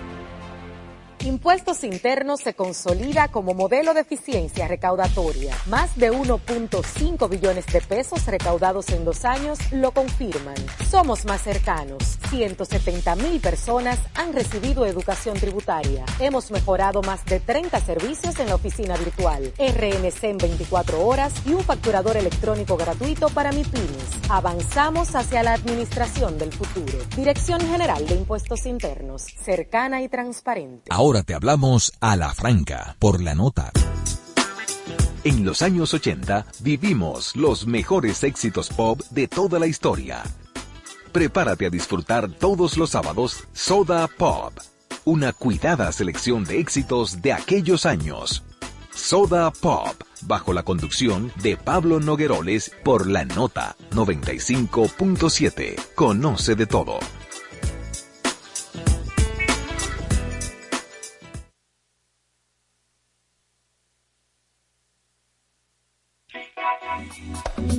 Dafne Guzmán te espera cada sábado con un contenido fresco y de interés para ti. De calle con la nota, de 12 del mediodía a 2 de la tarde. Este y todos los sábados, escúchalo por la nota 95.7. Conoce de todo. Impuestos Internos se consolida como modelo de eficiencia recaudatoria. Más de 1.5 billones de pesos recaudados en dos años lo confirman. Somos más cercanos. 170 mil personas han recibido educación tributaria. Hemos mejorado más de 30 servicios en la oficina virtual, RNC en 24 horas y un facturador electrónico gratuito para MIPIMES. Avanzamos hacia la administración del futuro. Dirección General de Impuestos Internos, cercana y transparente está en el aire a la franca. No se puede decir nada aquí, que pueda hablar uno de cosas insólitas, ni nada de eso, eh, porque aquí ya eh, no nos asombramos de, la población no se asombra ya, y yo que creo que la población está preguntando, ¿y qué es lo que falta? Eh, por saber, por qué ocurra entre los eh, funcionarios y políticos y la gente que ha cogido este Estado, eh, después que se lo, se lo repartía, entre comillas, Trujillo solo, se lo repartía él solo y boroneaba para sus familiares y, y sus acólitos que siempre estaban pendientes de la seña del, del jefe. Bueno, pues eh, ha seguido la tradición, grupos que manejan el Estado a su conveniencia de la manera más menos limpia posible y con auspiciadores, todo lo que aquí pasa se sabe. Cuando lo viene a saber un juez o lo viene a oír un juez, hay gente que sabe que eso está sucediendo, pero le conviene que esté ahí. El Ministerio Público depositó ayer ante la Oficina de Atención Permanente del Distrito Nacional la solicitud de medida de coerción contra 12 personas arrestadas como parte de la operación Gavilán que desmanteló una red integrada por fiscales, empleados, empleado administrativo y policía que operaron una estructura nacional dedicada durante años a eliminar, a cambio de soborno, antecedentes penales de procesados por diversos delitos. Es decir, que aquí eh, todo el que tiene con, tenía con qué o tiene con qué hacer que le quiten las fichas, que son normalmente los delincuentes que han sacado mucho provecho de delinquir, eh, ha tenido la oportunidad de que le borren las fichas. Sin embargo, el ciudadano que un abusador policía por llenar una cuota de la que le dicen que tiene que llevar tantas multas, va y se inventa una infracción y, inclusive casi con violencia. me le reclamé una vez yo mismo a una policía y yo no sé si era la macana, una esposa que iba a sacar para mí, porque ella no tenía razón.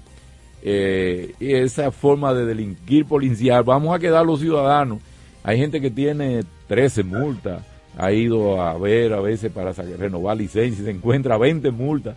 Y como un ciudadano ni que todos los días salga a delinquir. Esos son los que van a quedar si aquí eh, los que son jefes políticos, porque hubo un momento aquí que quizás con cierta, se podía entender, Después de la policía balaguerista, la policía política de Balaguer, eh, los que ascendieron al poder, que era el PRD, eh, los funcionarios tenían eh, una en su haber una cantidad de fichas como comunistas, como qué sé yo, cuántas cosas, como terroristas, y se habló mucho de eso, que esas fichas eran imborrables.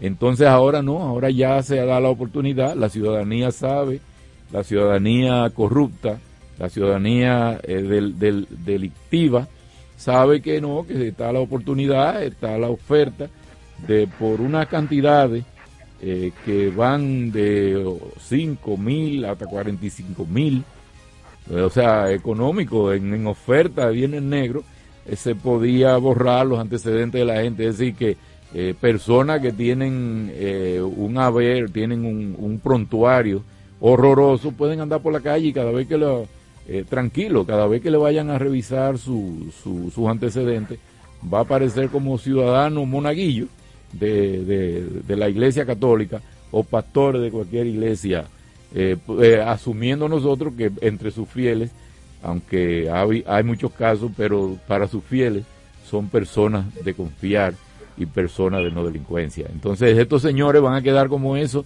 han quedado por precios módicos, porque ¿qué, qué, yo no sé cómo se meten en eso por tan poco dinero.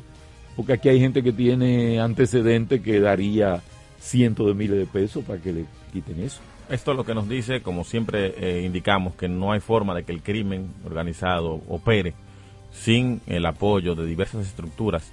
Y nunca habíamos visto esto. Siempre se dice, ah, que los policías, que los militares, pero miren, estamos hablando de empleados de la Dirección de Tecnología, de la Procuraduría General de la República. O sea, no es un fiscal, no es un policía, no es un militar, no es un coronel, no es un general, pero es una persona que maneja sistemas informáticos capaces de hacer estas cosas. O sea, de borrar estos antecedentes penales de personas y por lo tanto borrar la persecución, la posible persecución que pueda haber. Ahora que tú dices y habla de ello, Starling, habría que ver también a cuánta gente le vendieron el listado de los antecedentes. O sea, un político tiene eh, cualquier eh, eh, acto que esté ahí registrado, justo o injusto, o, hasta descargado que te tiene, puede comprar entonces el listado de, de, gente o de enemigos que están ahí. Correctamente, para saber en qué anda o en exactamente, qué, anda, como tal. se lo tienen guardado. La medida de coerción para estas personas, estos imputados ya, será conocida el próximo lunes a las 9 de la mañana según han indicado las autoridades. Creo que es un caso que también se debe dar ejemplo realmente porque como les dije al principio, ya este caso te, nos pone a nosotros como sociedad el foco en otros ámbitos, o sea, nos saca de lo tradicional que siempre vemos con el tema policial, militar y fiscal. O sea, ya el foco está puesto en entidades, en, eh, en organismos, en direcciones tan sensibles como es una dirección de tecnología, de una entidad, en este caso de la Procuraduría General de la República, que podrá estar pasando en otras direcciones de tecnología o de cualquier otra índole de entidades sensibles, el DNI, la misma policía, las Fuerzas Armadas. O sea, creo que hay eh, un precedente con este caso realmente que debe de abrir el, el ojo visor de las autoridades y de ver en otras entidades que pudieran estar pasando. El ejemplo que ahí tenemos para este muchas cosas así es Estados Unidos. Cuando se incurren cosas así, las penas son severas. Pero que se, yo digo que deben, debe haber la situación en la cual un sector se, se, favorezca perjudicando a otro cuando se trastornan eh, los procedimientos del Estado. Sin embargo, aquí, cuando suceden cosas así, lo que se ha visto después, que los grupos de poder, cada uno tiene su influencia, su incidencia en cada cosa de esa y sus posibilidades. Como decir aquí, a veces se ha hablado de la seguridad. Eh, se habla de la seguridad ciudadana, pero el ciudadano de a pie, como le, le, le llaman, es el que es más perjudicado. Pero el ciudadano más acomodado tiene su propia seguridad. Y así también con cosas como esta, usted lo ve y se descubre un día pero hay muchos sectores que tienen esas herramientas a mano. Entonces, si la tiene tú y la tiene el otro, eh, pasa. Pero en lugares donde no, un sector puede favorecer el otro, con manipulaciones como esa, entonces se condena al individuo. Pero aquí tú puedes estar seguro que, lo, como tú dijiste. Yo, quiero hacer un breve señalamiento en ese tema. Adelante, Carlos. Miren, se ha dicho que en promedio los eh, las personas que llevaban a cabo el tipo de operación cobraban entre 5 mil y 47 mil pesos. barato. Tú le tiras una media a esa cifra y te da alrededor de 30 mil. Entonces tú multiplicas esos 30 mil por 8 mil, por 8 mil pesos, eh, por 8 mil expedientes, y eso en producción a escala te da, yo creo que son 2.400 millones de pesos o 240 millones de pesos. Lo que quiere decir que esos tipos no eran tan torpes como se le quiere decir que, que son eh, delincuentes de poca monta. Ellos actuaban a lo mejor en la, en la premisa de que produciendo a escala podrían ser menos advertidos y eso a lo mejor le permitió a ellos prolongarse en el tiempo. Yo creo que lo importante es que se ha descubierto el movimiento y que se está combatiendo, porque para la seguridad ciudadana y hasta para la seguridad nacional resulta, resultaba o resulta un tema alarmante el que en el sistema de justicia dominicana se esté ejerciendo ese tipo de actividad, sacar expedientes de personas que muy bien pueden ser inocentes, pero que la mayoría de las veces resultan ser culpables de los cargos que se le tienen. Yo creo que es auspicioso saber que se está trabajando con eso, que se ha descubierto el fraude y que la justicia dominicana podría limpiarse un poco por esa vía. A la franca, por la nota 95.7, conoce de todo. Aquí, allí, pa' nuestra gente, con tu subagente, popular presente, puesto para servir, puesto para la gente, con tu subagente, popular presente. Paga la tarjeta en el local de la vecina, recarga tu saldo en el colmado de allá arriba, el préstamo que tengo lo pago aquí en la esquina, ese dinerito en la tienda se retira, para ti FT, para recargar tu cel, para que puedas recibir tu remesa también. Aquí, allí, subagente popular, puesto para nuestra gente, popular presente. Síguenos en Twitter e Instagram. Somos arroba a la franca radio. Dar el primer paso nunca ha sido fácil, pero la historia la escriben quienes se unen a los procesos transformadores, impactando la vida de las personas en el trayecto. Este es el momento para que te unas a la conformación de los colegios electorales y hagamos un proceso histórico en favor de la democracia. Nuestra democracia. Junta Central Electoral, garantía de identidad y democracia. Les presento a Juancho. ¿Qué lo que? Juancho era muy obeso. Redondo, manito. El mes pasado empezó el gimnasio. En la primera semana perdió 100 libras. De tener una barriga de Santa Claus, pasó a tener cuadritos en solo tres semanas. Roca y pico. Hoy le dio con 500 libras a pecho. Con apenas un mes de ejercicios, participará en su primer evento de fisiculturismo. No te lo creíste, ¿verdad? Si no te crees lo de Juancho, ¿cómo le puedes creer a alguien que promete duplicar tus ahorros en 30 días? Si ganarte el dinero es difícil, no lo arriesgues tan fácil. Confía tu dinero a entidades supervisadas. Más información en misioncentinela.com. Superintendencia de Bancos de la República Dominicana. Está en el aire a la franca. Noticia eh, en la zona internacional, Estados Unidos. El expresidente de Estados Unidos, Donald Trump, de 77 años ya, el menor de los, de los principales, de los candidatos que se perfilan, Joe Biden, eh, ya mucho mayor. Lleva un robo sobre Joe Biden. ¿Perdón? lleva un robo sobre Joe Biden. Ese hombre no puede con él ya. Ah, sí mismo, 77 años, se declaró ayer no culpable de los cuatro cargos de lo que está imputado. Conspiración para defraudar a Estados Unidos, conspiración para obstruir un procedimiento oficial, obstrucción e intento de obstruir un procedimiento oficial y conspiración contra derecho. Al preguntársele cómo se declaraba al, eh, al, señor Trump eh, por la jueza eh, Mochila Upayaya, el, el exmandatario elevó su cabeza y declaró no culpable. Por la primera de esas acusaciones, le podría caer una pena máxima de cinco años de cárcel, que es la conspiración para alterar, eh, obstruir y rechazar el funcionamiento del gobierno federal a través de la deshonestidad, el fraude y la mentira. Por la segunda y la tercera, nada menos que 20. Es la máxima, 20 años de prisión, que es por supuesta obstrucción de un procedimiento oficial y del delito de obstruir o intentar obstruir un procedimiento oficial.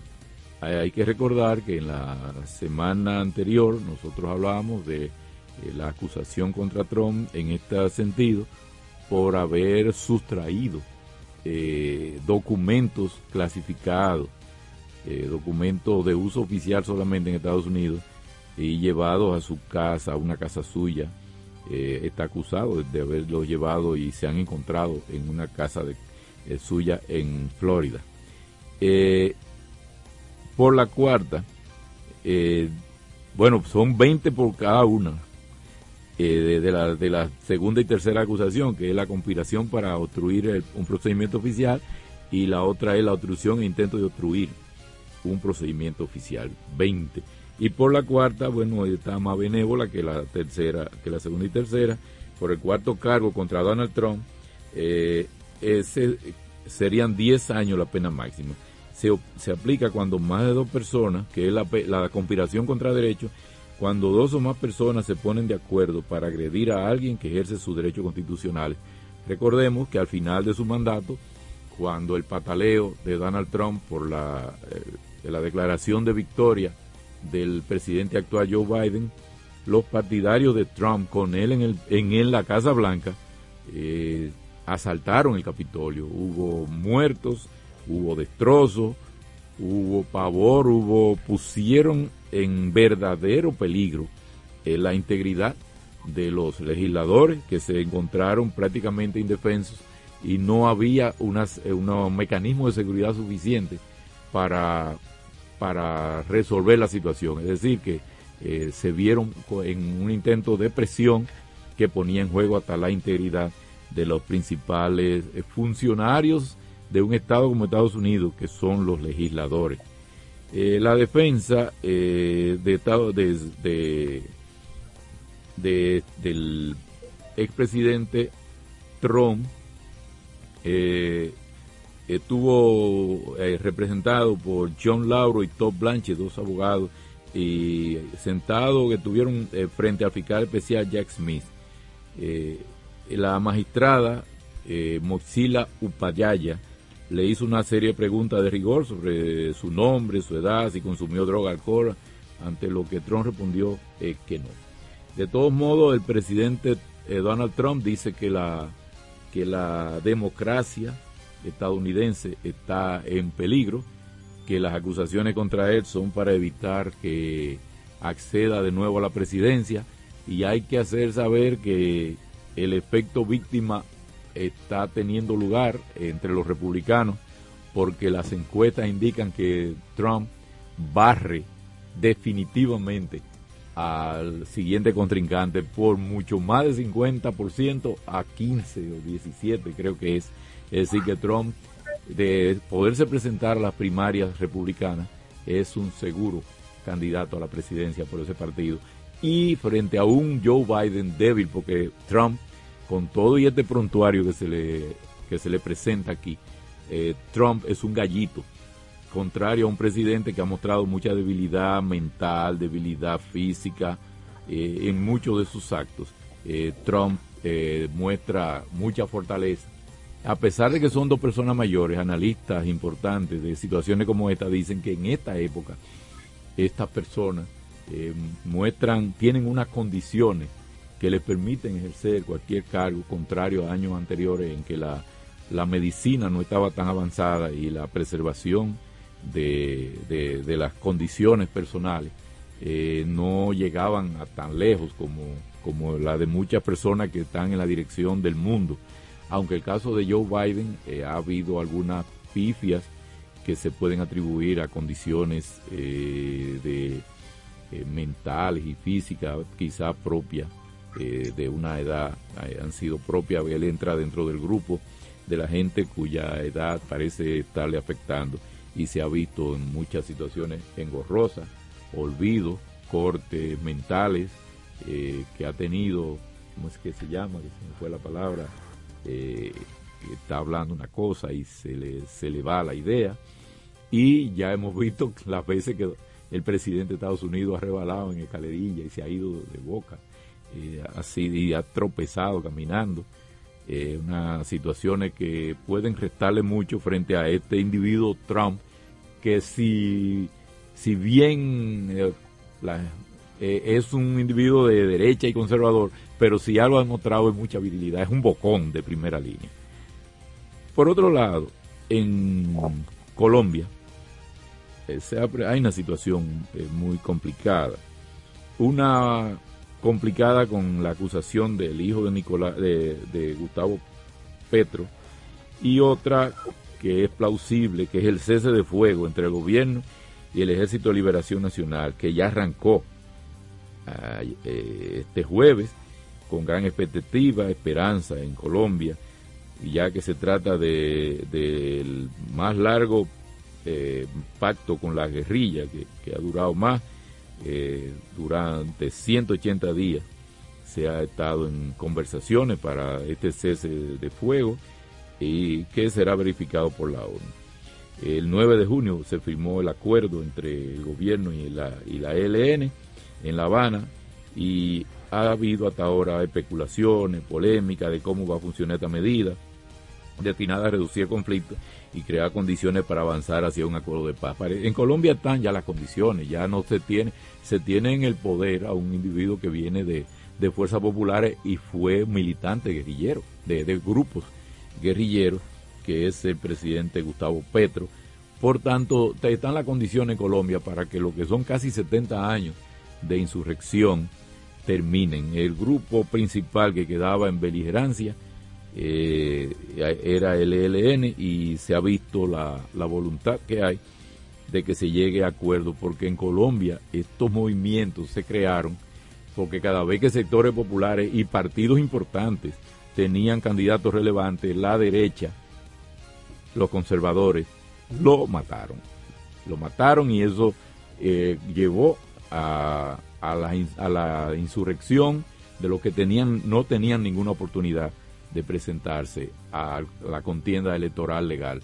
Hasta hace poco todavía se estaban dando situaciones eh, muy engorrosas en Colombia con la muerte de los representantes populares al Congreso. No era cuestión como tenemos nosotros, que se le, se le aplican eh, eh, la, fuerza del poder económica, política, no, no, era que lo mataban. Y por último, el presidente Petro en ese mismo país dijo este viernes que confía en la justicia, después de que su hijo mayor, Nicolás Petroburgo, revelara a la Fiscalía que parte del dinero supuestamente ilegal que recibió entró a la campaña electoral 2022 y dio poder a un abogado para que lo represente. Según Petro, presidente de Colombia, serán los jueces en sus diferentes competencias quienes definan jurídicamente lo que corresponda. Y con ese fin agregó he otorgado poder al conjuez de la Sala de Casación Penal de la Corte Suprema de Justicia, Mauricio Pava Lugo, para que me represente. En cuanto a la institución, sin vacilación alguna, afirmó y reiteró que nadie puede estar por encima de la ley y que la justicia debe aplicarse de manera imparcial con el debido proceso, con todas las garantías constitucionales, agregó el presidente Petro en un comunicado después de que su hijo diera testimonio en una audiencia parte del dinero que recibió de un narcotraficante y de empresario la usó en beneficio propio y otra la metió en la campaña presidencial de su padre, quien hoy es presidente en Colombia. Bueno, ya no hay tiempo para más, señores. Eh, Carlos Rodríguez, no veo que esté conectado. Eh, será eh, hasta una próxima entrega. Nosotros aquí todo el equipo de Alafranca, Carlos Rodríguez, Bartolomé de Champs, nuestro compañero Germán Marte, la autora Taría Flores y Starling Taveras, les decimos, bueno, evidentemente, junto a Kennedy Bueno, les decimos hasta el próximo sábado.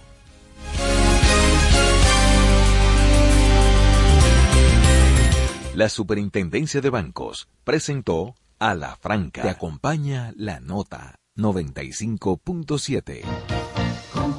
Banreservas presenta Escarbando en la Historia con Cuquín Victoria.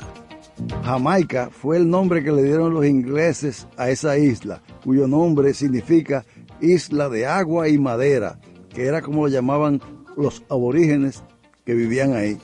Activa tu token digital en la app Banreservas. Realiza pagos y transferencias sin la necesidad de la tarjeta de códigos. Busca el icono de tu token digital en la pantalla de bienvenida de tu app Banreservas. Y si aún no puedes visualizarlo, espera a que sea habilitado en tu aplicación. Recuerda que el banco nunca te enviará enlaces por correo para activarlo. App Banreservas, tu banco fuera del banco. Banreservas, el banco de todos los dominicanos. Prepárate para un emocionante viaje en el tiempo y emprende junto a nosotros un viaje a la historia. Cada semana despegaremos hacia el pasado para conocer los acontecimientos más relevantes de la historia dominicana, recorriendo los hechos y puntos más asombrosos con destino al conocimiento. Desempacaremos secretos ocultos y datos inéditos de la historia dominicana de una forma emocionante y única. Suscríbete a nuestro canal de YouTube, arroba un viaje a la historia. Te acompaña la nota 95.7. Conoce de todo.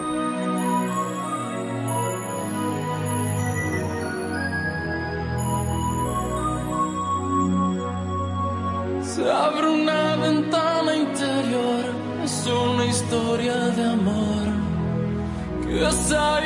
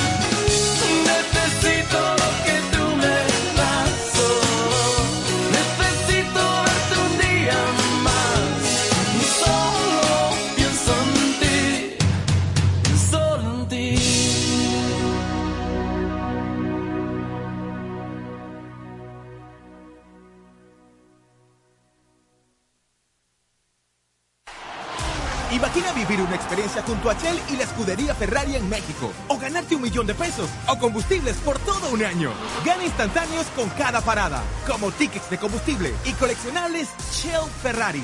Llegó la parada que te premia. O ganarte un millón de pesos. O combustibles por todo un año. Gana instantáneos con cada parada. Como tickets de combustible y coleccionables Shell Ferrari.